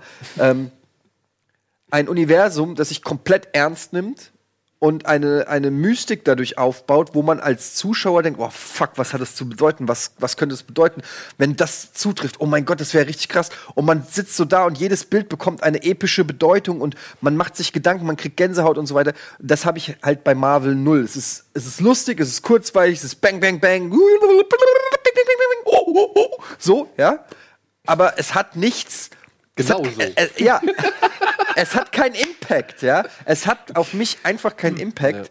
Ähm, und das wurde durch Tor halt noch mal manifestiert. Jetzt dürft ihr. Ja, also ich, ich gebe dir in so vielen Punkten recht. Ich habe hier, ich habe mal am Wochenende, ich war mit meiner Frau am Wochenende bei meiner, äh, bei ihrer Schwester. Wir saßen in einem Wochenendhaus fest, ohne Internet. Es gab kein WLAN. Oh mein Gott. Und ich musste, und ich habe einfach mal die Zeit mir genommen und habe meinen ganzen Frust auf einer DIN A4-Seite. Darf ich vorlesen? Mm, Ich werde es eh ins, in, ins Netz stellen. Also, das ist jetzt echt lang. Okay, also, das, also der Film hat dir echt scheinbar echt ein bisschen zugesetzt. Ja, ne? weil wirklich, es ist ein, also wie ich es am Ende hier auch schreibe, es ist für mich ein richtiges Oh, Paradox. das ist doch nicht von dir. Was denn? Asgardians of the Galaxy? Nö, das ist nicht von mir. Okay, weil das ist fucking gut. Ja, aber Das war war jetzt so nicht gemeint, aber. Nein, aber das hat man im Vorfeld ja schon immer mal wieder Ja. gehört und gelesen. So. Aber die LSD-Bohle für alle finde ich nicht schlecht. und Jeff Goldblum nimmt sich direkt zwei Becher. Hat sich direkt zwei Becher genommen. Ja, Jeff, der gute Goldblum. ich finde, das ist so ein paradoxer Film. Das ist für mich ein Space Musical, ja, ohne Gesang, aber mit Figuren, die da eigentlich meiner Meinung nach gar nicht fast reingehören. Nimm diese ganzen Figuren weg, nimm Thor weg, nimm Loki weg, nimm, nimm den Hulk weg und pack dafür andere Äquivalente rein. Dann ist das ein verdammt cooles, eine verdammt coole Hommage und eine verdammt coole Verarschung auf dieses ganze Superhelden-Universum. Aber dadurch, dass du diese, dass du Thor drin hast, dass du den Hulk drin hast, dass du Loki drin hast, fühlt sich das so befremdlich an, so, ja. Weil es ist, wie Eddie schon gesagt hat, es ist so ein krasser Bruch. Und was mich halt echt stört, ist halt wirklich dieses, ja, ist alles egal. Ist, ist alles egal, Attitüde, so. Am Ende, das ist jetzt kein Spoiler, da sagt nur einfach jemand, was ist mit dem, mit Figur XY? Und dann hörst du als Antwort, ja, der ist tot. Ach nee, ist doch nicht tot. Ja. Und du denkst dir so, ja, das steht für diesen Film. Es ist alles egal. Es geht nur um den nächsten Gag, es geht um die nächste Pose, es geht um das nächste tolle irgendwie Schaubild so oder den nächsten tollen Schauwert. Aber nichts davon hinterlässt auch nur ansatzweise eine Wirkung, die es vielleicht haben könnte, wenn man sich da mit ein bisschen mehr, weiß ich nicht, ich, glaub, will nicht sagen Sachverstand, aber sondern mit ein bisschen mehr Mut zum, zur Emotion ransetzen würde. Ich glaube, man, man hätte den, man hat den, also für mich hat sich der Film im Nachhinein angefühlt, als hätte man da auch zwei, zwei Geschichten erzählen wollen. So, ich Ja. glaube, man hätte, man hätte eine Sache, die am Ende passiert, die hätte man, die hätte man am Anfang passieren lassen sollen und dann hättest du praktisch eine, ein Clean Plate gehabt und dann hättest du auf den Planeten gehen können und hättest da komplett einfach nur die Geschichte erzählt, weil der, der, der Film switcht halt eben von, von Planet X, immer wieder zwischendurch zu, zu Kate Blanchett. Und du denkst dir jedes Mal, warum? Das interessiert mich. Es ist super Ey, langweilig. Kate Blanchett, ah, die ganze, diese ganze Handlung schon um Kate Blanchett, der hat mich null interessiert. Richtig. Ich fand sogar echt immer sie aber leid, weil sie hat, Ja. du merkst so, sie, sie ist ja jetzt auch Die hat so, richtig Bock auf die Rolle. Sie hat Bock und äh, das, also aus, aus Comic-Sicht, das Kostüm ist geil umgesetzt, das passt alles so, das passt in dieses Universum. Aber wenn du so wenig zum Arbeiten hast und du hast wirklich in jeder Szene, wo sie dann auftaucht, macht sie praktisch, wenn du es zusammenrechnest, 15 Minuten nur, nur Exposition, wie sie erklärt, wer sie ist und was sie macht. Dann hat das, dann ist das langweilig und es, es bringt nichts. Und du denkst immer nur, ja, ich möchte jetzt aber gern zurück zu, zu Thor und Hulk, wie die sich miteinander kabbeln und was da passiert verstehe ich nicht. Das ist leider, es, es zeigt mal wieder, dass Marvel, obwohl sie jetzt mit, mit Kurt Russell meiner Meinung nach ähm, und auch mit Michael Keaton es mal geschafft haben, irgendwie mal Bösewichte zu inszenieren, die halt, die halt ein bisschen Fleisch haben, wo du sagst, okay, da, oder gerade bei Michael Keaton, wo du sagst, okay, Kurt Russell, komm, ey. Aber also ich Ja, finde, ist bei, bei den Bösewichten ist ja nie das Problem gewesen, dass es keine guten Schauspieler waren. Nee, richtig, Sondern, sondern eher die Rollen scheiße Ja, auch einfach die Story, die sie haben, im, im Prinzip so belanglos und austauschbar ist. Und das ist exakt, finde ich, jetzt auch wieder passiert. Kate Blanchett hat Spaß, die Rolle zu spielen, macht es auch gut, aber letztendlich ist, ist sie auch wieder nur irgendeine Supermacht, Richtig. die kommt, um alles einzunehmen. Ähm, Das wollte ich ja sagen, Und im Prinzip, ja- man zeigt ja eigentlich, ganz kurz, man zeigt ja eigentlich an Loki, wie es richtig geht, weil Loki ist ja, wenn du so willst, zumindest im ersten Tor ein Bösewicht. Er ist ja irgendwie so, so ein Twitter-Ding zwischen Bösewicht und, und, und oder Anti-Held. Und, ähm, und man, an ihm erkennt man ja, wie ein Bösewicht eigentlich sein muss. Nämlich, du baust eine Verbindung auf zu ihm oder siehe Heath Ledger in, in Dark Knight. Du willst den Bösewicht sehen. Du willst sehen, was sein Plan ist. Du willst seine Motivation. Du kannst aus Sicht des Bösewichts die Motivation nachvollziehen. Und bei ganz vielen Marvel-Filmen ist der Bösewicht immer nur eine, eine Holzpuppe für den Superheld, um ihm die Fresse Ja. zu polieren. Äh, der natürlich mächtig sein muss, weil der Superheld auch mächtig ist und du kannst da jetzt nicht einfach, weiß ich nicht, einen, einen- einen Tankstellen-Fuck hinstellen, der, der sich, der sagt, Tor, ich mach dich kaputt und Tor macht einfach mal äh, boing und der Typ ist weg. Also es muss irgendeine krasse Supermacht sein, damit sie sich überhaupt Tor in den Weg stellen kann. Aber die Motivation ist so, ähm, in dem Fall bei Kate Blanchett geht es ja darum, dass sie Asgard einnehmen will. Ähm, ich will jetzt nicht zu viel spoilen. Können wir kurz eine Spoilerwarnung reinhauen, damit ich das sagen kann? Okay. Und äh, am Ende des Films sagen sie halt, okay, scheiß auf Asgard. ja, ja, Ja, also, sie, sie merken, wir haben keine Chance. Asgard ist verloren, dann bauen wir irgendwo. Und Asgard ist ja nicht Asgard, sondern die Leute machen es aus. Und dadurch wird im Prinzip die gesamte Motivation des Films ad absurdum geführt, weil letztendlich, ähm, ja komm, äh, wir können uns auch einen anderen Campingplatz suchen, so ungefähr. Und das zeigt einfach, wie belanglos teilweise die Dinge sind, die da passieren. Ja. Und das wäre das mein, wenn du das jetzt an den Anfang gestellt hättest, so Asgard wird ausradiert am Anfang, du brauchst Hela gar nicht, sondern du hättest, die, die fliegen irgendwie so, die, ein paar von denen werden gerettet, so, die fliegen ins All, meinetwegen, macht da irgendwie einen Witz draus. Thor und Loki werden, äh, sind die letzten, die werden irgendwie von der Explosion weggeschleudert, landen auf dem Planeten. Dann hast, hättest du Jeff Goldblum als einzigen Bösewichter aufbauen können. Und Jeff Goldblum ist so unterhaltsam Ja. in dem Film. Und die wären einfach nur auf diesem Planeten Vor allem, weil du gewesen. ihm ja fast gar nicht böse sein kannst. Richtig. Ich finde, Und das- Jeff Goldblum war die Entdeckung des Films und war viel zu wenig. Ja. Ich, ich, ich habe mich auf Ich jede Szene nicht. mit ihm gefreut und er hatte so wenige irgendwie. Ja, oder aber auch Tessa Thompson als Valkyrie. Ey, allein wie sie ihre Geschichte mal irgendwann visualisieren, das fand ich schon ziemlich geil. Aber auch sie, weißt du, ich, sie wird halt irgendwie nur in diese eine, ja, rotzige Alkoholikerin irgendwie Rolle gedrückt, so. Dabei bietet die noch so viel mehr Futter. Ja, die bietet so viel. Ja, ich finde Schwanzi schon cool. So, sie hat so einen gewissen Ja, aber ich Swag, hätte so gern mehr von ihr gesehen. Ja, auf jeden Fall. Deswegen, also ich verstehe nicht, wenn sie. Das war ja von vornherein auch die Befürchtung, dass man diese Planet Hulk-Geschichte, dass man das halt ankratzt. So, sie hätten halt viel, viel umgehen können, indem sie ja diesen ganzen Hela-Kram praktisch weggelassen haben. Davon mal abgesehen, eine Entscheidung irgendwie am Anfang des Films eine, eine, eine, einen Ortswechsel durchzuführen, weil man es irgendwie für doch nicht mehr passend hielt. Und dann anstelle einer New Yorker Gasse, wie wir eben sogar in dem Trailer noch wieder gesehen haben, den einen der schlechtesten Greenscreens von Norwegen sieht, anstatt dahin zu fliegen und sagen, okay, stellt euch mal an eine Klippe und wir filmen das mal eben für, für, für einen Tag, wird das so, so unglaublich schlecht da reingekiept. Das fand ich aber auch zum Beispiel die Ähm. ganzen CGI-Effekte in dem Film fand ich. Es war entweder richtig, manche Also- waren cool und manche waren so super. Ja, also zum Schluss dieser. Wonky, da kommen dann noch irgendwelche CGI-Wesen. Ich sage jetzt nicht Nee, ist zu egal. viel. Ähm, aber das war mir auch dann, das war mir am Ende war mir das too much, muss ich ganz ehrlich sagen. Das hatte schon so ein bisschen was von Batman vs Superman, wo dann noch mal ein Vieh kommt und hier ist eine Schlacht und da ist eine Ja. Schlacht und da ist noch einer und da ist noch einer und überall wird gekämpft und gebettelt und ah, er ist doch noch nicht tot, er ist doch noch nicht fertig, er kann doch noch, er hat noch die zweite Form, er hat noch die dritte Form, sie ist noch nicht. Es war mir am Ende war mir das alles der Mittelteil ist richtig schön bei dem Film. Also der, der Part, wo ähm, Thor auf diesem Müllplaneten ist und da in diesem Also alles, was in dieser Arena, Müllplaneten erlebt. das ist wirklich toll. Das macht große große Freude. Es ist, ist sehr sehr lustig. Man muss damit leben können, dass halt ähm, im Prinzip es eine Hommage ist an Thor. Ja, also wer jetzt einen grimmigen, ultramächtigen Thor sehen will, äh, äh, sorry Hulk. Ähm, der wird vielleicht ein bisschen enttäuscht sein, weil mein Bild von Hulk ist eigentlich auch immer noch ein bisschen ein anderes, so über die Comics und die Legende von ihm geprägt. In den Filmen ist er schon fast ein Comic Relief, ja. Und wenn dann irgendwie Hulk irgendwie ohne Handtuch rumläuft und Thor guckt ihn sich so an und macht einen Kommentar zu seinem äh, Gemächt, das ist natürlich lustig auf der einen Seite, aber es ist auch eine Entmystifizierung einer, einer, einer krassen Figur, so, ja. Äh, das erinnert dann natürlich schon auch ein bisschen an, an, an Batman und Robin, wenn, wenn, wenn die über ihr Kostüm reden und sagen, ey, wieso ist denn dein Hubbel da irgendwie größer als mein Hubbel oder was, ja. Das ist im Prinzip der gleiche Humor. Brauchen wir nicht drüber streiten, ja. Ähm, und Batman und Robin wird für sowas abgehatet. Ja, das Internet ist voll davon, wie scheiße der Film ist.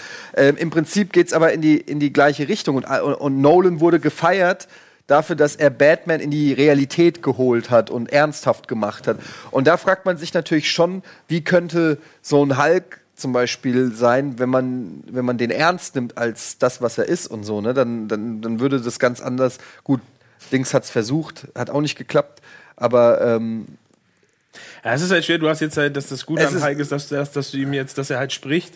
Und Hulk ist ja, es gibt Planet Hulk, wenn du den Comic liest, da ist er immer, da, da kann er sich artikulieren, so, so, dass es reicht, ne? Aber es gibt auch in den ersten Hulk-Comics ist es halt, der kriegt halt drei gerade Sätze raus und ist halt eher so dieses dumm, dumme Baby, so was, was halt spricht. Das wird ja auch, äh, hat Taika erklärt, er ist jetzt zwei Jahre praktisch Hulk gewesen, ohne sich zurückzuverwandeln und das ist sozusagen auch sein, sein, sein, sein Zustand, in dem er, Ja. in dem er lebt. Das ist halt, glaube ich, eine Geschmacksfrage, wie du diese Figur haben möchtest. Aber ich kann mir schon vorstellen, und ich weiß nicht, wie also ich verstehe, also ich habe es noch nicht so ganz verstanden, wie du das siehst, ähm, oder wie es bei dir ist, aber also ich kann mir schon vorstellen, dass da einige Comic-Fans, entweder ob sie jetzt Ragnarok gelesen haben oder jetzt Planet Hulk, dass sie schon enttäuscht sein werden davon. Ja, absolut. Dass das halt wirklich, wie, wie sie es halt um oder angegangen sind. Und ich finde es halt so ein bisschen schade, ähm, naja, dass man diese Story da mit Hela irgendwie reinknallt, obwohl man eigentlich zwei Vorlagen hat, die wirklich dankbar sind. Man hätte, ähm, das meine ich ja, wenn du jetzt diesen Hehlerkram rausgelassen hättest, hättest du definitiv hättest du was 20, 30 Minuten mehr gehabt,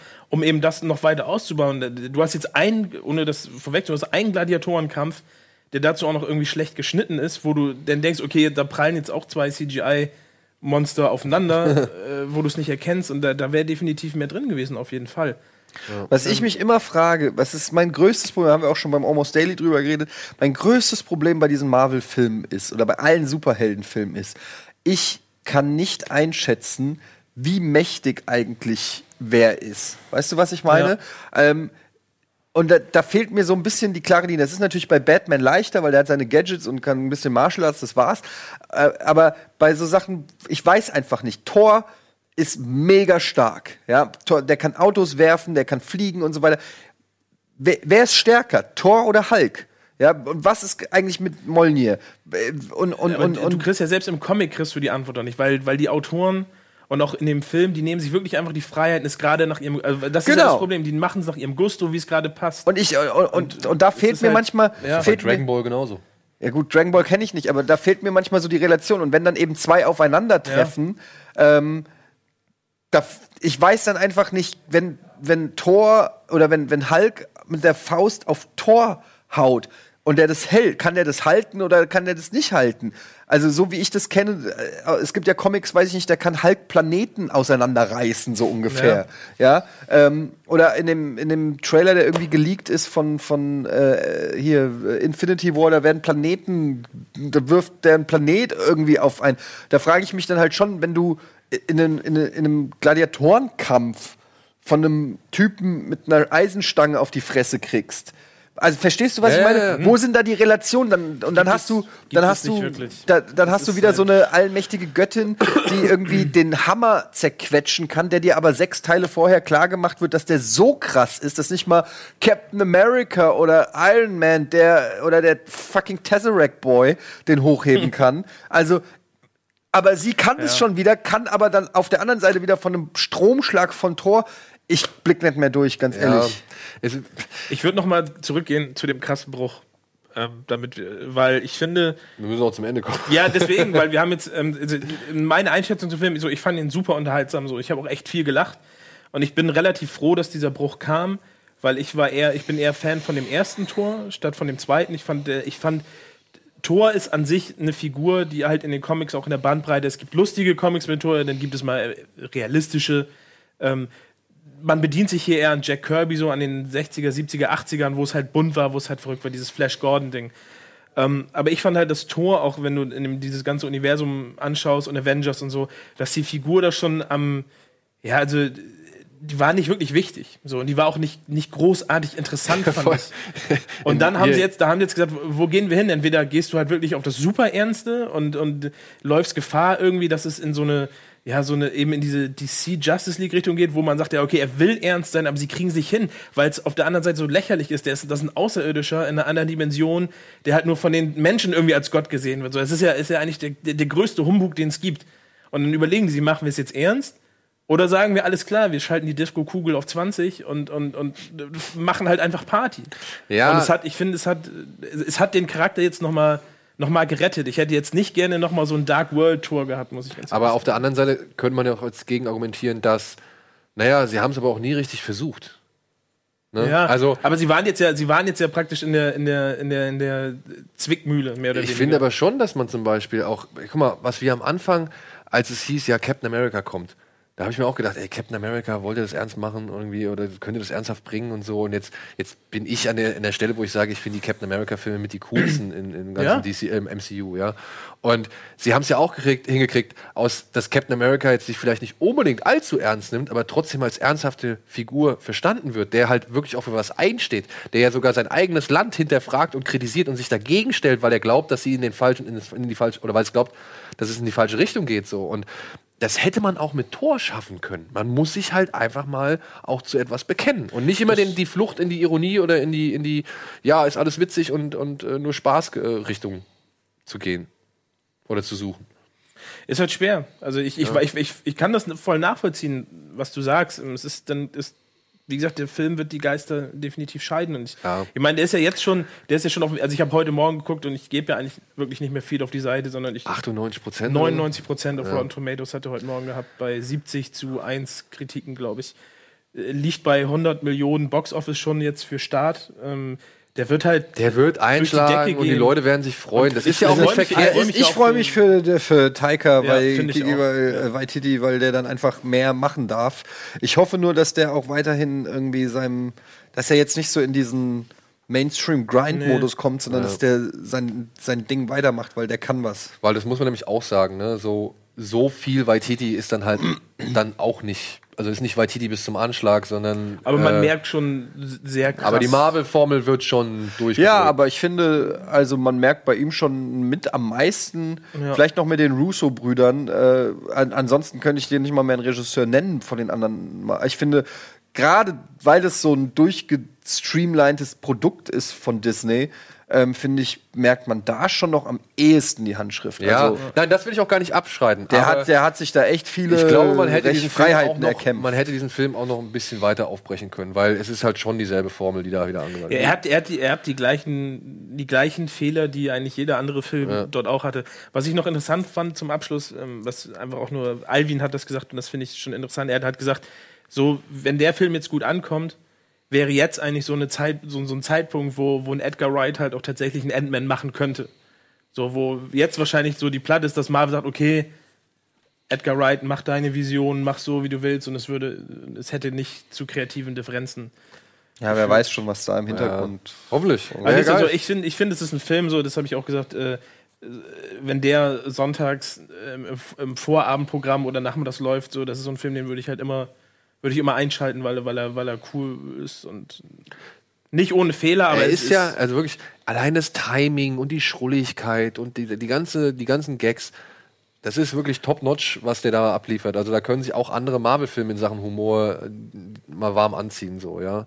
Das steht ja auch vollkommen der lustigste. Marvel-Film ist der lustigste Marvel-Film aller Zeiten. Er ist kurzweilig und so weiter, aber so ein bisschen möchte ich auch schon, dass eine gewisse, also dass sich das Universum halt, wie Eddie auch mal sagt, ernst nimmt irgendwo. Ich hoffe einfach nur tatsächlich, ich bin mittlerweile an einem Punkt, wo ich, wo ich hoffe, dass das Ende des Universums, zumindest dieser ersten ganzen Phase, äh, bald kommt, weil Ja, doch ich ganz auch. gerne. Ich auch. Ich bin, Was ich bin Neues bereit für, mal, ein- was- für, ein- für ein Reboot, ja. So, Ein Spider-Man-Reboot. da reden wir gleich noch drüber. Aber bevor wir jetzt in die Werbung gehen, will ich noch schnell was an den äh, Mann bringen. Ich habe hier noch drei Blu-rays und drei DVDs zu einem, ja, wie soll man sagen, Splatter-Trash-Comedy-Film namens Officer Down über eine Art Frankenstein-Cop in der Zukunft, der eine Metropole vor dem allen, vor dem Abschaum retten muss. Inszeniert, und jetzt kommt's, inszeniert von Sean Clown Crahan, dem Drummer, dem Drummer? Äh, Percussion. oder der Per- Percussion Artist Von von Slipknot. Ja, und der hat sich halt hier so richtig mal ausgetobt. Es äh, werden Nonnen die Köpfe weggefetzt mit einer Schrotflinte. Es werden, keine Ahnung, äh, Menschen über den Asphalt geschliffen und alle anderen Körperteile auch noch durch die Gegend gefetzt. Und äh, wie heißt der hier? Kim Coates darf halt als Frankenstein-Cop ordentlich für Ordnung sorgen. Wenn ihr Bock darauf habt, dann schickt uns eine E-Mail-Adresse aber ich muss dazu sagen, ne, das ist Trash. Also ihr dürft keinen Produktionsstandard wie bei wie bei Tor 3 erwarten. Es ist halt schon, ist halt schon ein paar Nummern billiger. Aber ja. Schickt bitte eine E-Mail an die altbekannte Adresse kinoplus.rocketbeans.tv mit dem Betreff Orgasmuszähler. Der da spielt auch eine, eine kleine Rolle. Und jetzt gehen wir in die Werbung und melden uns gleich zurück mit den News der Woche.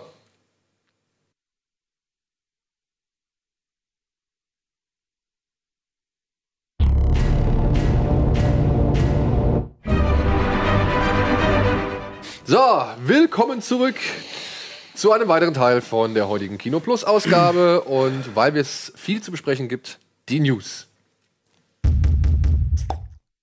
Die Harvey-Situation. Tarantino hat sich zum Weinstein-Skandal geäußert. Dick oder Helmut. Die neue Formwandlung des Christian Bale. Free Birds Again. Rom Zombie plant eine Fortsetzung zu The Devil's Rejects. Die Welt dreht sich wieder auf Anfang. Die Dark Tower-Serie soll alles wieder rebooten. Neues aus Comichausen. Mendelssohn für Captain Marvel, ein Spin-off für X23 und ein digitaler Hardy als Venom. Auftragen, fortsetzen. Karate Kid geht als Serie weiter mit Daniel und Johnny. Da ist ja einiges dabei. Da ist einiges dabei, ja. In Boden!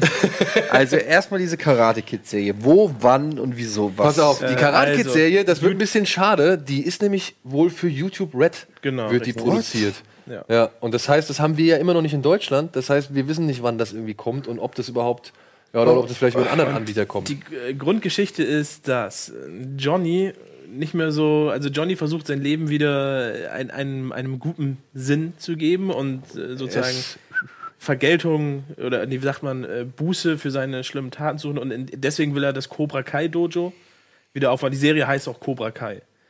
Und äh, Daniel LaRusso ist ein erfolgreicher Geschäftsmann, der Autoverkäufer. ich habe echt nur Businessman gesagt, okay, das Autoverkäufer, Autoverkäufer gelesen. der ohne die Hilfe von Mr. Miyagi irgendwie sein Leben nicht mehr so in der Balance hat. Lebt Pat Morita eigentlich noch? Nee. Nee, der ist tot. Leider nicht. Und äh, beide tun sich zusammen, um dann eben ihre Probleme durch Karate zu lösen und dieses Dojo wieder aufzubauen. Ja, ich habe gehört, es geht noch um ein, ich glaube, südamerikanisches äh, Kind oder ein Einwanderer, der da noch eine Rolle spielt. Und dann auch der Sohn von Johnny, der soll auch noch eine Rolle spielen, der halt nicht in die Fußstapfen seines Vaters treten möchte. Und Aber wer ist denn dann, also, wer ist denn der Antagonist? Oder wer ist das Karate Kid? also bisher habe ich jetzt noch nicht so wirklich ganz verstanden, ob nicht Johnny vielleicht doch der Antagonist ist. Weil die Ich treffen. glaube, ich glaube eher, dass Ralf, äh, ich glaube eher, dass Daniel Russo eher derjenige ist, der die, die böse Rolle sozusagen einnimmt. ja. Na gut, wir wissen es nicht, wir werden es sehen. Ähm, interessant auf jeden Fall. Ein bisschen skeptisch macht mich, dass das YouTube Red-Produktion ist, weil da ist ja jetzt noch nicht so, also so viel haben die ja jetzt noch nicht von hochwertigen Serien von sich reden äh, gemacht, aber ja, schauen wir mal. Ist, äh, Hast du überhaupt schon mal irgendwas mitbekommen von Nee. YouTube Red? Nee. Ich auch noch nicht. Gar nichts. Ja, und soll wohl 2018 auf YouTube Red starten. Wurde unter anderem von den Leuten gemacht, die Hot Tub Time Machine. Oh, der erste war ganz gut. Ja, das war echt cool. Ja. Und die Harold und Kuma-Macher sind mit am Start. Oh, das wäre richtig gut. John Herzberg, Her- Herzberg und Schlossen, Schlossenheimer. Schlossberg, ne? Schlossberg. Hurwitz und Schlossberg. Herbitz und Schlossberg. Ja. Ja, die sind da mit am Start. Also Harold und Kuma ist ja eine meiner absoluten Lieblingskomödien. Den habe ich auch schon 20 Mal gesehen. echt jetzt? Ja. Harold und Kuma 1. Das wusste ich nicht. Wusstest du nicht? Nee. Was? Das ist mit Anchorman eine meiner Lieblingskomödien. Harold und Kuma. Ja, ist fantastisch. Ja, Kennst du den? Doch, klar. Ich also ich, liebe ich, ich den. mag den. Ja. Ich mag den wirklich. Also den muss man vielleicht äh, under the influence gucken, damit er seine volle, volle Wirkung entfaltet. Ich mag Go to alle drei, ich liebe die. ne? Ja, äh, Go die, die Castle zwei und drei sind schon ein bisschen schlechter auf jeden Fall als ersten, aber der erste ist You have no idea what I Guantanamo out, out of her ass. ähm, Ey, die beste Szene. was ist das denn? Oh, das ist, das ist, these are Kitty Holmes Titties. Oh, they're fake. No, they're real. da gibt es so viele Zitate aus Ey, dem die Film. beste Szene, aber meine Lieblingsszene ist, wenn sie das Auto von diesen Bullies, äh, von diesen Bullies klauen. Ja, und dann im Auto und dann macht er so die Kassette rein und dann kommt hier Hold on for one more day und Ja, sie und fangen, dann halt fangen alle an zu singen, Ey, ja. das ist so gut. Und äh, ich mag den, den lebensgroßen Weedbeutel, mit dem er seine Beziehung führt. Ach, da gibt es so vieles. äh, Oder wie sie auf dem Gepard zu White Castle rein. Gibt's tolle schon- Szenen. ist schon Tolle Szenen. Ist äh, echt gut. Kann man machen. Ja. Äh, kann man auch eine Fortsetzung von The Devil's Rejects machen? Glaubt ihr, das passt? Ich kann mich an den ersten nicht mehr erinnern. um Das ist nicht irgend so eine Art Manson. Ja, der erste war ja Manson Family. House of Thousand Corpses. Da kamen die ja zum ersten Mal vor. Welcher, Spalding. welcher Film ist der, der endet, wo sie mit dem Cabrio wegfährt und es ist hier Dr. Satan noch auf dem Rücksitz? Das ist dann äh, der erste. House Okay. of Thousand Corpses. Und äh, The Devil's Rejects, den ich persönlich besser finde. Ja, wie soll man sagen? Ist doch so Spoiler? Man, Spoiler? Ist das so, ist nicht so Manson Family ja, ja, genau, genau. Machen wir einen Spoiler? Zack, so. Kann ja sein, dass ihr den immer noch nicht gesehen habt. Ähm, in, dem, in dem zweiten Film, The Devil's Rejects, das ist so eine Art, hat so ein bisschen Thelma und Louise Ende. Entschuldigung. Da fahren sie halt dann auch mit dem Cabrio zu Leonard Skinner Freebirds, glaube ich. Fahren sie halt auf so eine Oh ja, Bullenbarrikade zu und du hörst halt nur, wie die halt im Kugelhagel irgendwie landen, obwohl das Bild dann irgendwann einfriert. Also sie könnten theoretisch noch überleben. Spoilerende. Ich mag den, den Schauspieler in der Mitte, ich kenne seinen Namen nicht, aber der ist immer so, immer wenn Sid ich- Haig? Ja, der hat so ein Gesicht, so, wo du denkst, oh, das ist irgendwie voll eklig, aber irgendwie ist auch der sympathische Massenmörder. So. Die links ist doch seine Frau, ne? Genau, das ist Sherry Moon. Ich fand, die, ich fand die beiden Filme eigentlich, das waren so, aber die sind auch, wie alt war ich da, wo ich die geguckt habe? Irgendwie Anfang 20 oder so, glaube ich. Das waren schon so, da war es noch geil auf Gewalt. nö, aber ich fand die, äh, weiß nicht, das war so, das war so ein charmanter den- Rob Zombie. Ich finde Rob. Zombie. Charmanter Rob Zombie. Welcher jetzt? Der, der House of Thousand Corpses. Beides, Okay. was, ja, das war, da, da konnte man, da konnte ich mich noch drüber amüsieren, irgendwie, was da, was Ich, da find, ich, gezeigt ich kann mit dem nicht so viel anfangen. Mir ist jetzt, das ist schon so eine Form von Gewalt, die ich schon als voyeuristisch und sadistisch empfinde, so fast schon so snuff-mäßig. Mir ist es irgendwie. Ich erinnere mich an eine Szene von Halloween, ähm, ich weiß nicht, ob es der erste oder der zweite von ihm war, ähm, wo der irgendwie dann in der Zelle vergewaltigt wird oder vergewaltigt. Ich weiß es nicht, Michael Myers, eins von beiden. Und irgendwie diese Vergewaltigungsszene ist so brutal und mies und ähm, das ist irgendwie schon so eine Form von, von Gewalt, die da gezeigt wird, die natürlich immer von sich reden macht und, und Aufsehen erregt. Aber irgendwie ist es so Selbstzweck bei Aber ihm. bei den Filmen war das doch nicht so, oder? Das Devil's Rejects finde ich, der war doch Ey, mega bei Devil's schlimm, Rejects, Alter. da, ist, da gibt es so eine, eine äh, wie soll man sagen, eine Verhörsituation, wo dieser Sheriff von William Forsyth, wie er heißt, äh, dargestellt, der ja dann quasi offenbart oder der einfach sich als noch viel härter, viel grausamer und viel unmenschlicher offenbart als hier diese Familie Firefly. Ähm, und, und dann, wie ist es, der, der hämmert da irgendwie Nägel in den Kopf rein und so. Und du denkst dir halt so, okay, das sind die Psychos, die soll ich eigentlich scheiße und schrecklich finden, aber da Genau. kommt dann der Gesetzeshüter und der ist noch viel schlimmer und Nein, schrecklicher. Aber generell, auch bei Devil's Rejects, irgendwie solidarisierst du dich ja mit denen fast. Also du findest die ja fast schon cool. beziehungsweise oder du du, Ja, das sympa fand ich ein Fehler, ja. du sympathisierst ja eigentlich mit denen und das finde ich schon äh, und und so wie man Rob Zombie kennt, findet er das ja auch irgendwie ein Stück weit geil so, ja. Der lebt ja seine Gewaltfantasien dann in seinen Filmen aus und irgendwie fehlt, also ich habe nicht das Gefühl, dass das eine Mahnung ist oder, oder irgendwie kritisch oder sonst irgendwas, sondern es ist irgendwie so, ey, ganz ehrlich, ein Glück gibt's Gesetze, sonst würde ich auch ein paar Köpfe abschlagen. So, äh, so kommt's rüber irgendwie, oder? Ja, ja. Ja, ich bin gespannt, ob es ein äh, Prequel wird. Es wäre eigentlich die logische Entscheidung, weil ein Sequel stelle ich mir noch ein bisschen schwierig vor. Aber naja, mal gucken, was er daraus macht. Ich fand auf jeden Fall aber halt so von der Stimmung und von der Atmosphäre, fand ich den Devil's Rejects halt deutlich besser als den House of Ja, Thousand filmisch ist der schon auf jeden Fall, der House of Thousand Corpses, der wirkt ja wie ein Trash-Film. Ja, und der, der, schmeißt halt auch alles zusammen, was er sich da irgendwie an kranken Fantasien irgendwie mal ausgedacht hat und hat die halt.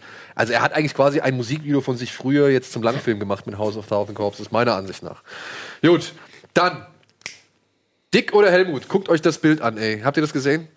Es ist wirklich krass. Ich habe nochmal gegoogelt jetzt, also, also Der sieht ja aus wie Helmut Kohl, jetzt mal ehrlich. Er sieht auf jeden Fall nicht aus wie Christian Bale. Nee, er sieht vor allem nicht aus wie Christian Bale. Und da ist natürlich jetzt wieder die Frage, ne? ist das gesund?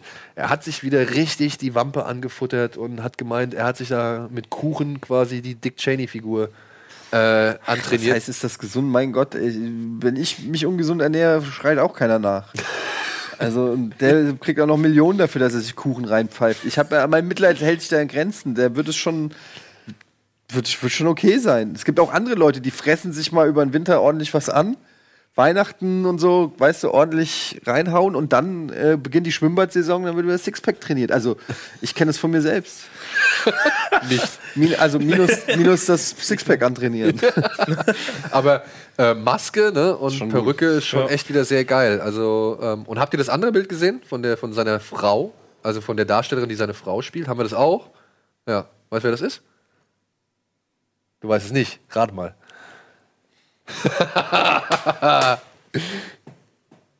irgendwie kommt mir das Gesicht ein bisschen bekannt vor, aber Warte, warte, warte, warte. Schmale Lippen. ich komme nicht drauf. Aber nicht. Ist es Emma Stone? Nein. Aber du bist nah dran. An der, sag ich mal, Popularität und äh, ja, sag ich mal, Frequenz in Filmen, die sie oft, in denen sie auftaucht. Ja, gut, das ist nicht Jennifer Lawrence. Nein. Das ist nicht Kristen Stewart. Auch nicht. Was sind denn noch? Sie hat ein sehr, sehr heißes Kleid in American Hustle an. Ähm, die rothaarige.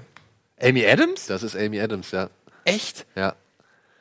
Das Ganze ist ein Biopic ähm, von Adam McKay, der ja auch Ah, jetzt, schon wo du sagst, so die Mundpartie. Ja, ja, der ja auch schon The Big Short mit ähm, Christian Bale gemacht hat. Und der Film hat noch keinen Titel. Er, er, ja, er läuft gerade unter dem Arbeitstitel Backseat. Und ich weiß auch nicht genau, ich weiß auch wirklich nicht genau, worum es geht. Also Das konnte ich bisher nicht so in Erfahrung bringen. Politiker Ja. halt, ne? Backseat wahrscheinlich im Sinne von äh, George W. Bush im Hintergrund Ja, wahrscheinlich. oder Ne? so. Ja. Gut, dann wurde jetzt oder hat sich Stephen King ein bisschen geäußert zur The Dark Tower Serie, die dann jetzt wohl oder wo man sich jetzt wohl überlegt, das Ganze doch noch mal komplett zu rebooten und den Film komplett zu ignorieren. Hey, das war so klar. Das war so klar, dass auf diesen Film nichts mehr folgen kann, weil sie einfach alles zerstört haben. Aber, aber es bleibt, aber die- Idris Elba bleibt nicht in der Rolle oder was? Also Ja, doch, machen- das sind die Überlegungen, dass Idris Elba jetzt halt von Grund auf die ganze Geschichte noch mal neu aufzieht. April, April. Es wär, also ich würde mich freuen. Ich glaube, der Film wird. Äh, ich glaube, die Serie kommt nicht. Naja, ja. Ist halt die Frage, in welcher Art und Weise die Produzenten das jetzt noch als gewinnbringend oder sonst irgendwas einschätzen. Ja, ne? eben. Ich verstehe bei sowas halt nicht, wenn du überlegst, was an, an Geld und an Vertrauen und an Produktionsaufwand in, in eine Sache wie Game of Thrones gesteckt wird. Warum man nicht bei einer, bei einer Vorlage wie The Dark Tower das gleiche macht. Tja. So, das kann ich nicht nachvollziehen. So, ich meine, ich habe ja auch nur, ich habe ja ich weiß nicht, vier Bücher oder sowas gelesen und, und, und Hörbücher. Aber das ist halt auch so eine Welt, aus der du halt so viel machen kannst, was du so, so, so cool und attraktiv für alle irgendwie in eine Serie packen kannst. Behutsam aufbauen mit Cliffhangern und so, das wäre perfekt gewesen für eine Serie. Richtig perfekt. Also es wäre einfach ideal gewesen. Aber und dann nein, halt wir noch ein bisschen Aufwand in die Kulissen eigentlich. Oder stecken. 90 Minuten. Obwohl, es ist, ich jetzt stell dir vor, Game of Thrones in 90 Minuten gepackt. Wäre auch richtig geil. Glaube ich auch, ja. Vor allem mit dem Ende, das keiner kennt. Genau. Wird einfach nur schwarz. Und was folgt, ist dein Geheimnis. ja, genau. Ja, ich, äh, ich hoffe, es gibt eine Serie. Ich hoffe, sie wird das Ganze von vorne aufziehen. Ich hoffe, man steckt viel Arbeit und auch äh, richtig schön Manpower und auch gute Darsteller da rein. Und ja, ich hoffe, eines Aber Tages werden wir den Film auch, vergessen. Äh, ohne, ohne den Wortwitz auszunehmen, es ist der letzte Schuss, ne? So für das Ding. So, also wenn die das, wenn die das verkacken, kannst du, glaube ich, alles irgendwie verbuddeln, was irgendwie mit einer Verfilmung mal vielleicht wahrscheinlich mit dem Franchise zu tun hat. Und Ja, dann, wahrscheinlich. dann ist die Erde verbrannt bis zum. Dann ist das Thema erledigt. Dann, Tag, kannst du, glaube ich, im, im nächsten Jahrtausend kannst du noch mal anfangen. So, so ja, dann gibt es ein bisschen paar, paar Comic-News. Unter anderem Ben Mendelsohn soll eine Rolle in Captain Marvel übernehmen und ist wohl als Bösewicht im Gespräch. Ja, zu einer der Skrulls dann wahrscheinlich. Ja. Da sind wir wieder beim Thema, ne? Captain Der Marvel. sieht aber auch so. tatsächlich so ein bisschen aus wie so ein Skrull. So ein bisschen mit den Ohren und der Gesichtspartie. Soll die einfach nur grün anmalen? Nur kurz, damit ich das richtig ein. Die Skrulls sind die mit diesem komischen Rillenkinn, ne? Genau, richtig. Ja, ich mal mit Hat den nicht Ohren. Deadpool irgendwie gegen die gekämpft? Auch. ein- Das ist ein sehr guter Deadpool-Comic, wo er bei den Skrulls Äh, ist und die trainiert und so. Genau, ja. ähm, aber Captain Marvel nochmal, ne? Wer ist sie denn jetzt eigentlich überhaupt? Wo kommt die Alte denn jetzt her? ja, der muss ich jetzt mal wirklich sagen, wo kommt der? Du kannst ja nicht plötzlich irgendwie Captain Marvel raushauen. Ja, die, die wollen es halt so, so drehen, dass der Film in den 90ern spielt. Also vor allem, was hier passiert ist. Und dann wird man sehen, ob die irgendwie ins Weltall geschossen wird, weil die ist ja praktisch auch so ein intergalaktischer. Die ist doch auch so eine Art Superman, oder? Ja, sie ist eine, eine Air Force-Pilotin, die mit der DNS eines Alien gekreuzt wird und daraufhin diese Fähigkeiten entwickelt. Aber und sie ist doch auch wieder irgendwie überkrass, oder? Die kann doch auch wieder Ja. alles, oder? ja. Unsichtbar, Fliegen- unbesiegbar, nee, fliegen, Fliegen starr. nur und so Energieblitze, Ener- so, ne? Energiestrahlen verschießen da. Ja. Na gut. Wir werden Aber immerhin geht man nicht auf die 80er, sondern man geht auf die 90er. Da werden wir Und dann Brie. Informer und all so Sachen hören und das wird ganz Brie schön. Larson ist auch eine schöne, schöne, schöne Schauspielerin. Ja. Kommen Sie da an. Captain Marvel ist natürlich auch vom Namen her schon auch ein bisschen, na gut. Ja. Dann sind jetzt die Wünsche geäußert worden, dass X23 oder wie heißt sie im Film Laura? Laura, ne? Von Logan ähm, ein Spin-off erhält. James Mangold arbeitet wohl gerade an einem Drehbuch. Das ist der Regisseur von Logan und ja, ist halt Feuer und Flamme für diese Figur und hofft damit die Zeit des nächsten bis zum nächsten X-Men-Film oder so oder bis zum neuen X-Men-Reboot oder was auch immer für Pläne Fox da hat, überbrücken zu können. Aber die drehen die nicht schon hier Dark Phoenix oder so, den neuen X-Men? Stimmt, Dark Phoenix wird gerade gedreht, ne? War Logan dieses Jahr? Dieses Jahr, ja. Ja. Ich muss gerade sagen, ne, Tor 3 hat mir echt vor Augen geführt, wie gut Logan eigentlich war. Vergleich so Erbsen mit Bohnen. Na, nee, aber dann, dann einfach, wie angenehm. Wie angenehm so ein Ja, Film wie natürlich. Logan Das ist, halt, ist. ist halt ein, nettes Kontrastprogramm. Das ist Ja. genau wie Blade Runner ein Oder welch Kontrastprogramm willkommener, welch willkommener Kontrast. Ja, why not have both? Why can't we have both? Aber ich finde, was ich jetzt da, ich, ich, ich finde auch X23 ist halt eine, eine, zum einen eine interessante Rolle, aber ich würde jetzt, wenn die einen Film machen, muss ich ganz ehrlich sagen, fände ich jetzt sie als in ihrem Alter, wo sie ist, fände ich es nicht interessant. Ich fand X23 ist eher so ein Charakter, den verbindest du mit so einer Teenagerin, die so zwischen 15 und 18 irgendwo ist. Oh, wow. Ja, ich würde jetzt, ich fand sie jetzt in dem Film so nicht so. Also ich fand, sie hat gut geschauspielert für so ein Kind, aber ich, was willst du denn mit ihr denn jetzt für, für Sie Film? natürlich auf jemanden treffen. Sie trifft irgendwie auf der Gas Autobahnraststätte irgendwie, wird sie äh, dumm angefummelt und dann trifft sie auf Cyclops irgendwie und Cyclops sagt dann irgendwie, ey, was geht? Ähm, und dann sagt Kennst sie so, ja, ey. und dann sagt sie so, ja, Logan ist mein Vater und dann sagt er gleich, ach, halt's Maul. Ernsthaft, du bist die Tochter, ey, jetzt bin ich den Vater los, jetzt muss ich mit der Tochter abhängen. Aber wer du wer Und- fasst meine Alte an? Ja, und dann haut sie ihm die Brille runter, der Strahl brennt ihr das Gesicht weg und dann beginnt ein Roadtrip mit den beiden. Und sie hatte nur noch das Metall, nur noch sie das ist blind. Metallgesicht. Sie ist blind, sie hat nur so ein halbes Metallgesicht und, äh, und äh, Ja, das Drehbuch schreibt sich von selbst. es ist äh, relativ einfach, da Herr ein geiles Mangold, wenn Sie noch Ideen brauchen, Relativ wir haben hier eine Story. unerschöpfliche Quelle. Story zu erzählen. Ja. Kommen wir weiter zum nächsten Thema. Ich meine, sollen sie machen, ey, ist mir auch egal. Wenn der hart ist, bin ich dafür. Es ist halt, es ist halt, ich glaube, die jetzt, wenn jetzt auch, wenn wir dann nachher den Trailer eventuell zu sehen, diese New Mutants Geschichte, ich glaube, Fox hat schon jetzt irgendwie den, den Gedanken, dass sie diese Brian Singer X-Men Geschichte endlich mal irgendwie beerdigen wollen und versuchen jetzt äh, Filme oder Universen aufzubauen, die ein bisschen äh, auch sich von dem entfernen, was man, was man jetzt schon 20.000 Mal gesehen hat. Ja. Und wo wir jetzt gerade beim neuen Universum sind, da hat jetzt äh, Andy Serkis sich ein bisschen verplappert, denn er hat in einem Interview gesagt, dass Tom Hardy in seinem nächsten Film ähm, eine Figur spielt, in dem er Performance Capture benutzt. Und da andere Filme außer Venom momentan nicht so wirklich auf Tom Hardys Agenda stehen. Ja, aber also, ich meine, das, ist ja- das ist ja jetzt nun wirklich keine Über. Was sind da die News? Dass Dass er, es bisher noch nicht bekannt war, dass noch, nie- noch niemand wusste, wie Venom, sag ich mal, verkörpert werden sollte. ja gut, dass er CGI wird, ist ja jetzt. also Ja, aber das es ist ja ein die, Unterschied, Das ist also- die News, dass Venom CGI wird. Aber Mark? Ruffalo macht ja auch den Motion Capture mehr für Hulk, so zumindest. ja, aber es ist ja, es ist ja ein Unterschied. Also, also Herr Serkis wollte noch mal hervorheben, dass es einen Unterschied gibt zwischen Motion Capture und Performance Capture. Für ihn vielleicht. Für mich als Zuschauer ist, ist das relativ Wumpe. Meinst du? Warum denn nicht? Weil ich glaube, man merkt schon, wenn irgendwie die Regung eines äh, Darstellers genommen wird, die auf eine digitale Figur übertragen wird und man die Regung nur am Computer generiert hat. Ach so, meinst du? Ja. Aber ganz ehrlich, für mich ist klar, es ist CGI und es wird gut aussehen. Vermutlich mehr muss ich nicht wissen. Also finde ich jetzt ganz kurz. Andy Serkis hat geschrieben, also Etienne so. ja, ist ey, Andy guckt halt wieder zu. Was soll ich sagen? Ähm, er ist nicht überzeugt von meiner Performance-Art. Ähm, Oh, das tut mir leid. aber ey, ich hab Bock drauf. Venom, Tom Hardy, Es kann eigentlich nicht viel schief gehen, kann ich außer mir Schlimmeres ich habe vorstellen. ein bisschen Angst, die Fifty Shades of Grey Autorin. Ich glaube, da kann eine Menge schief gehen. die macht das? Die soll- wie, kommt, wie kommt Hollywood auf solche Konstellationen? Ich finde, ich finde, der an, ich, also, Brauchen die einfach nur jemanden, der schreiben kann oder was? ich, fi- ich glaube, dass da, dass da hat, das hat sehr viel Potenzial schief zu gehen, weil es ein Sony-Alleingang ist. Ja. Oh, ja, stimmt. Ähm, und ein, ein, ein Venom-Universum, in dem Peter Parker nicht existiert, ist halt sowieso eigentlich von vornherein schon Quatsch, weil Venom nun mal. Hass. Der Venom würde so nicht existieren, wenn er vorher nicht auf dem Spider-Man gewesen Ja, genau. wäre. Und deswegen macht es eigentlich von vornherein. Es ist halt wieder dieses Sony, wir ziehen unser Ding durch und nächstes Jahr kriegen wir dann doch den Aunt May-Actionfilm. So. Das ist- Aber, aber trotzdem, also ich sag mal so, man könnte auch mit Venom starten, in der Hoffnung, dass es keine Origin-Story wird, die wir schon 10.000 Mal gesehen haben. weiß man nicht. Death of Spider-Man. Film fängt an, Venom steht über dem Grab von Spider-Man. Ein bisschen traurig, weil es ist ja, er braucht ihn ja einerseits, auf der anderen Seite, ich habe dir immer gesagt, wer der krasseste ist, Bitch. Und dann fängt es erst an und Spider-Man ist vom Tisch, so, weißt du? Und äh, du kannst direkt mit einer Venom-Story, und dann kannst du nämlich auch erklären, weil Venom ist ja nicht nur böse, also er ist ja so ein Anti-Held, ne?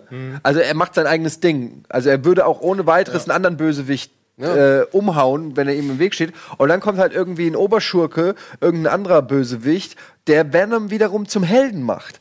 Also so zum Anti-Helden. Das wird's auch, also sie haben gesagt, ähm, Venom wird in San Francisco gedreht und in den Comics die Geschichte, die in San Francisco spielt, ist Lethal Protector. Und das ist halt, Venom verlässt halt New York und macht mit Spider-Man den Deal und sagt so, ey, wenn du keine Verbrechen begehst, so, dann lass ich dich in Ruhe. Und dann haut Venom halt in eine andere Stadt ab und kümmert sich halt um die Mobs. Aber siehst du, sozusagen. dann brauchst du doch Spider-Man gar nicht. Ja, vielleicht telefonieren die auch einfach nur. Ja. Kriegt so eine SMS von Spider-Man. Übers Ja, Spider-Web. ich es ist- Spider-Web. Im Film mag im Film mag's wahrscheinlich keinen Unterschied. Es ist halt nur leider immer noch dieser fade Nachgeschmack über diese Studiogeschichten. Ja. Sie werden sich irgendwann schon über einigen. über pass- Webmail. So, letzte News für heute. Tarantino hat sich geäußert und fühlt sich tief beschämt und sagt, er hätte, er hat mehr gewusst, äh, um mehr machen zu können, als er letztendlich getan hat. Und äh, wusste unter anderem durch seine Ex-Freundin Mira Sorvino. Er wusste wohl auch von Gwyneth Paltrow und äh, Brad Pitt die ganze Geschichte. Er wusste von einer anderen Darstellerin, die bisher Rose noch nicht McGowan auch, glaube ich. Genau, und ähm, die noch, bisher noch nicht genannt werden möchte. Und er wusste von Rose McGovern. Naja, also es ist natürlich echt ein heikles Thema. Ich habe da ja auch schon im Moin Moin viel zu gesagt. Ähm, das Ding ist, ich habe jetzt neulich ein Interview mit George Clooney und Matt Damon zu dem Thema Ja, das gesehen. habe ich auch gesehen. Ähm, und ähm, ja, die haben alle Dreck am Stecken. Im Sinne von, dass alles wussten. Und es ist ja auch das, was ich schon gesagt habe.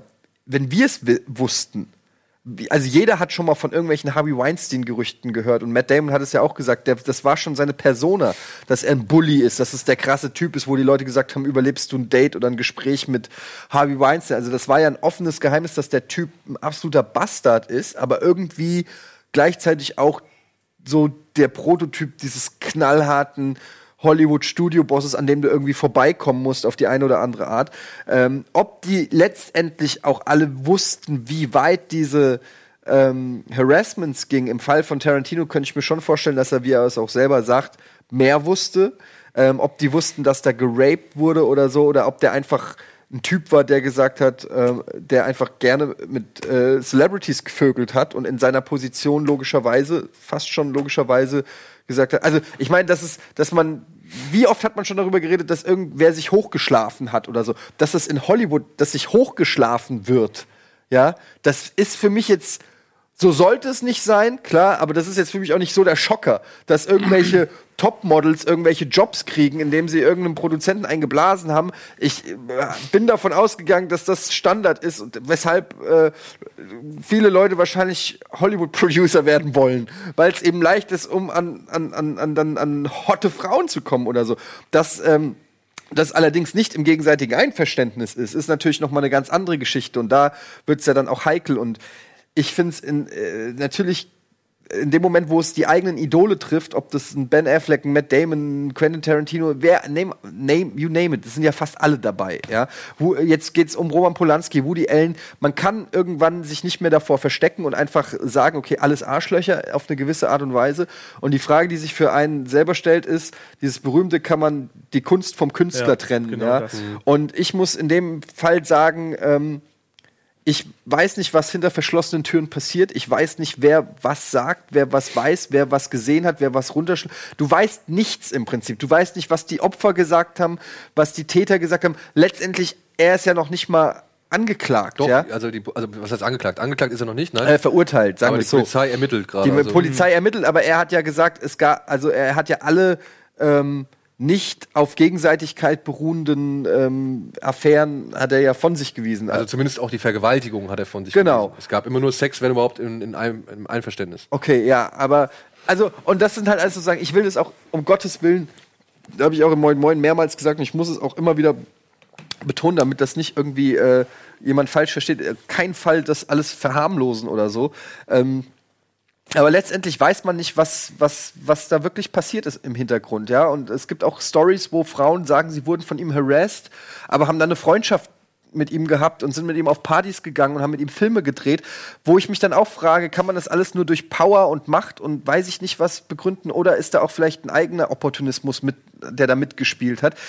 Ich will kein Victim-Shaming machen, weil ich die Inhalte nicht kenne. Ich weiß nur, ich liebe die Filme von Quentin Tarantino. Ich halte ihn für einen absoluten Filmgenie. Ob der hinter den Kulissen kokst oder Kinder verschleppt oder weiß ich nicht was, solange ich das nicht, also solange ich nicht bestätigt habe, dass er ein ein Verbrechen begangen hat, muss ich sagen, auch bei Woody Allen. Ja, es gibt die Aussage von Woody Allen, es gibt die Aussage von Mia äh, Farrow und ähm, letztendlich ist es dann, wer bin ich darüber zu urteilen, was wirklich passiert ist. Ist die Alte verrückt? Ist er ein Kinderschänder? Ähm, who knows? Wer war dabei? Wir wissen es nicht. Also muss ich sagen, es ist alles auch irgendwo Gossip. Ist zwar irgendwie unterhaltsam, aber ich werde jetzt nicht sagen, ich werde keine Tarantino-Filme mehr gucken. Ich werde Tarantino-Filme gucken, wenn er noch einen rausbringt. Und ich werde auch Ben Affleck-Filme gucken. Ich, äh, da, ne? ich weiß auch, dass, es schei dass Massentierhaltung scheiße ist und gehe auch zu McDonalds. Also ich bin vielleicht auch der falsche Botschafter für sowas. Glaubst Ähm, du, glaub, aber äh, zum Beispiel jetzt, glaubst du zum Beispiel, dass auch jetzt diese, dieser Weinstein-Fall, dass der halt äh, so schon die Berichterstattung zum Beispiel zu Suburbicon beeinflusst hat? Weil der jetzt gerade auch so abgewatscht wird. Er ist mit Ben Affleck, äh, er ist mit Matt Damon, er ist von George Clooney, so, dass man da. Weiß ich nicht, habe ich nicht gesehen, kann ich nicht beurteilen, ob der dem Film jetzt Unrecht getan wird oder ob der Film halt einfach nicht so gut Ja, aber, ist. also kannst du dir vorstellen, also, Also ja, kann man sich glaube vorstellen, schon ist eine in- blöde also- Formulierung. Aber ähm, ich habe halt so ein bisschen auch irgendwie gerade, weiß ich nicht, die Angst, dass so eine gewisse Färbung jetzt auf alle. Also ich sag mal so, im nächsten, Hollywood Que- sowieso aber im nächsten schon. Quentin Tarantino-Film wird es auf jeden Fall eine weibliche, starke Hauptrolle geben. ja, Da gut, bin die ich es aber schon öfter. Also. Genau, aber da bin ich mir ziemlich sicher, dass, dass solche Sachen jetzt dadurch ähm, mit Sicherheit gefördert werden oder so, was ja vielleicht auch gut ist, ja. Ähm, ich denke, dass da in Hollywood viel rumgelogen wird und dass jetzt viele nach außen kommen und irgendwas erzählen, um irgendwie äh, da nicht mit reingezogen zu werden. Auf der anderen Seite waren es auch ehrliche Worte, denke ich, von Tarantino, wo du dich, wo du dich auch fragst, okay, was soll er jetzt machen? So Kevin Smith hat auch gesagt, er, er hat davon gehört und spendet jetzt irgendwie sein Geld für irgendeine gemeinnützige oder, oder für, für äh, Opfer von äh, Harassments und so. Also letztendlich, ähm, es ist jetzt rausgekommen, dass der Typ ein Schwein ist und, und offensichtlich, ich glaube schon, dass es, dass viele, also ich gebe denen dann den Benefit of the Doubt, dass die nicht in aller Tragweite gewusst haben, wie es ist. Weil ich kann mir jetzt auch nicht vorstellen, dass Harvey Weinstein bei Quentin Tarantino anruft und sagt so, Alter, ich habe die alle hier festgesetzt, ähm, habe vor der onaniert ähm, und, und habe sie gezwungen, mir einen zu blasen. Es, es war mega. Äh, sollen wir morgen über das Drehbuch reden? Also, wenn, wenn, das kann ich mir fast nicht vorstellen. Vielleicht bin ich dazu naiv. Wer weiß. Ich, vielleicht, vielleicht, ich weiß es nicht. Aber in meinem Kopf wussten die alle, dass es ein Arsch ist, wussten vielleicht auch, dass der gern mal äh, ja, da äh, Leute schon auf die auffällig, wie viel, wie viele Leute doch irgendwo das immer mal gehört haben und dann Aber das trotzdem ist- nichts aber das- unternommen wurde. Und dann auch noch diese Geschichte mit seinem Arbeitsvertrag bei Weinstein. Hast du das gelesen? mit Tarantinos Arbeitsvertrag. Nee, mit, mit Weinsteins. Dass er halt äh, an, an die Weinstein Company so und so viel Summen immer zahlen muss, falls irgendwie Ja, ja, so ein gut. Gerichtsprozess kommt und ab dem vierten Vorfall wegen Belästigung eine Million. Nee, nee, nee, das stimmt nicht. Das geht da nicht nur um Be Belästigung, sondern es geht einfach um Firmenschaden. Das kann halt alles bedeuten. Also es kann auch sein, dass du besoffen bist oder auf Drogen bist oder weiß ich nicht was. Also, ähm, aber jetzt hör doch mal auf zu blinken. Das ist halt ein wichtiges Thema. Da kann man jetzt auch nicht nur einen Satz zu sagen, Mann. Ähm, ich finde es halt, äh, da müssen wir vielleicht dann noch mal eine Sondersendung drüber machen, weil ich finde es echt ein, das ist ein krass interessantes Thema, weil ich glaube, dass das viel verändert in Hollywood und, und in der Filmindustrie und jetzt auch in Deutschland die ersten Stimmen groß werden und, Und so. vor allem, wenn jetzt auch noch, also ich, wenn es wirklich einen wahren Kern hat, ne, und er hat ja jetzt, also das haben wir jetzt gerade heute Morgen nochmal als Artikel irgendwie geschickt bekommen mit Corey Feldman und seinem pädophilen Ring. ja, ja. Also ich kann mir schon vorstellen, dass jetzt gerade die Zeit dafür da ist. Ich glaube, einigen geht da noch der Kackstift, weil da wird noch einiges Ja. ans, ans Taxi kommen. Ich glaube, es wird eine hochinteressante Oscar-Verleihung, ähm, was, was da das Thema ist. Und ich glaube, es wird noch den einen oder anderen Liebling von einem treffen, der vielleicht auch Dreck am Stecken hat. Ähm, aber auf der anderen Seite muss man sagen, wenn das wirklich alles Schweine und Arschlöcher sind, dann verdienen sie es auch nicht anders. Und dann darf man auch kein Mitleid haben, weil, ähm, also ich habe in, in meinen 17, 18 Jahren, die ich äh, beim Fernsehen bin, äh, zwar kein Harassment erlebt, aber schon ähm, auch Formen von Machoism äh, von Führungspersönlichkeiten bei Sendern oder weiß ich nicht was, ähm, wo, äh, wo ich sage, das ist vielleicht nicht die Dimension von Hollywood, aber dass es irgendwie Männer gibt, die ihre ähm, Machtposition ausüben. Gibt es vielleicht auch Frauen, die ihre Machtposition ausüben, will ich gar nicht äh, in Abrede äh, stellen, aber ich glaube in erster Linie Männer, die, die ihre Machtposition ausüben und dieses Macho-mäßige, das ist ja auch das, womit er sich rechtfertigt. Ja, ich komme aus den 60er, 70er Jahren, wo das irgendwie noch gang und gäbe war, dass man mal einer Frau einen Klaps auf den Po gibt oder irgendwie einfach äh, so die mehr oder weniger als Objekte behandelt. Ähm, ich finde, wer, wer sich sowas vorzuwerfen hat, der ist halt einfach ein Spacko. Und dann darfst du dich halt einfach nicht wundern, wenn du dann mit voller Breitseite auch auffliegst. Ja. Ja, ich finde, du hast es eigentlich auch recht gut. Wahrscheinlich alles. Ja, gut ich, zusammengefasst. ich könnte auch, ich könnte Stunden über wir haben, wir haben reden. gestern ne? da Also kurz das drüber ist- geredet, so, wo wir eigentlich, man sagt ja, Hollywood ist ein Sumpf. So, ne? Du, du weißt wirklich nicht, was da passiert. Und die eine Seite ist, was du sagst, er macht irgendwas oder es gibt halt auch Frauen, die es ausnutzen. Und wenn du denn, ich, ich halte Quentin Tarantino zwar auch für einen sehr guten Filmemacher, aber ich glaube auch, dass er so ein Typ ist, der das vielleicht auch gar nicht richtig einschätzen kann. Wenn er sowas hört, dann, dann hört er von den Weibern, dann hört er von den Männern und er hat sich da vielleicht auch gar nicht so viel zu der Zeit beigedacht. Man weiß es nicht. Und was ich halt nur, nur schade finde oder was sich halt einfach auch die Tatsache nicht wegwischen lässt, ist, er kann sich dafür entschuldigen und er kann sagen, dass es scheiße war. Das tilgt halt aber nicht die Schuld, dass er, dass er das Maul nicht aufgemacht hat. Und das ist halt ein Problem und auch eine Sache, die sich Aber da ist er auch nicht der Einzige. Richtig, das ist eine Sache, die sich viele dort Nee, vorwerfen. aber was, was ist jetzt die Konsequenz? Soll er sagen, Nee, es gibt halt kein, er muss damit leben. Es geht so, es gibt ja keine Konsequenzen. Also ich meine, mehr als zu, also das ist halt die Frage, was ich, was ich mich stelle.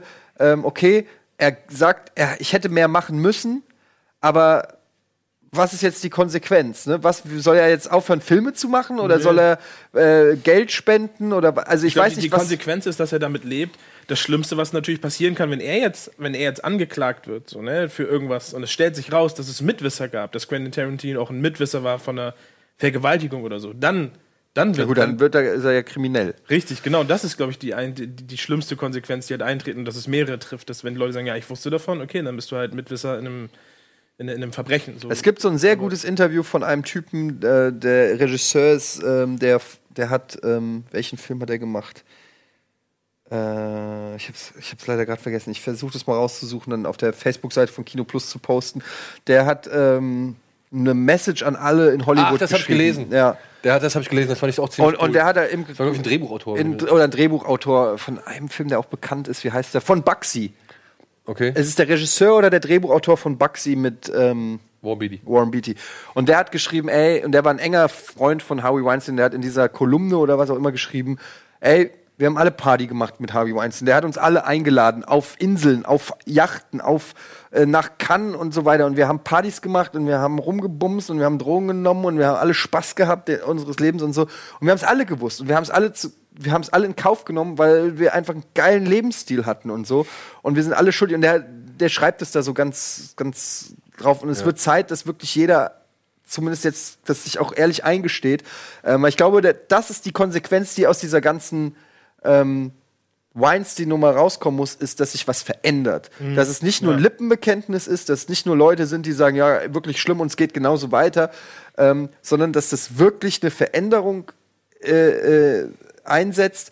Und äh, ich glaube, das passiert dadurch, dass jetzt erste Mitarbeiter von Mi- Mir Miramax geben jetzt Interviews trotz ihres NDAs und so. Und es kommt jetzt so viel raus. Und ich glaube, du musst einfach eine um äh, du musst ein, eine Arbeitswelt in Hollywood schaffen, wo du als Opfer sozusagen nicht mehr Angst haben musst, sondern wo du, wenn, wo du als Täter Angst haben musst. Nicht unbedingt. Wenn du Scheiße baust als Täter, dass du, oh Gott, hoffentlich kommt es nicht raus. Ich habe hier gerade richtig Scheiße gebaut. So, so muss der Gedanke sein. Und nicht als Opfer, fuck, ich kann niemandem darüber erzählen, wenn ich, wenn ich erzähle, dass ich betatscht wurde oder vergewaltigt wurde oder sonst irgendwas, ähm, dann, äh, dann habe ich keine Karriere mehr. Und das muss ich umdrehen sozusagen. Und ich glaube, das kann passieren. Und das wäre dann letztendlich äh, eine gute Sache. Ja. Und mit diesen Worten. Jetzt, haben wir keine, jetzt haben wir so viel Weinstein geredet, dass wir nicht mehr Trailer gucken. Ja, ja. Und ich bin selber schuld. Aber ein Stück weit auch ihr, weil mich das Thema natürlich sehr. Ist doch äh, alles gut, ist doch alles gut. ist auch wichtig. Äh, wir sehen uns hoffentlich nächste Woche wieder. Und ansonsten wünsche ich euch einen schönen Abend. Jetzt geht's, glaube ich, in den Wald mit der Nachtwanderung Oh ja. von Wir müssen reden. Lars und, Gunnar, Alter. gehen durch ein finsteres Gehölz. Und ansonsten, ja, geht ins Kino, schaut Serien und vielleicht schaut ihr uns auch noch zu demnächst, äh, jetzt gerade was hier an Halloween und so weiter stattfindet. Ihr wisst ja, wir haben Gruselwoche. Und ansonsten bis spätestens nächste Woche. Oder vielleicht auch noch am Samstag um Seriencamp. Tschüss.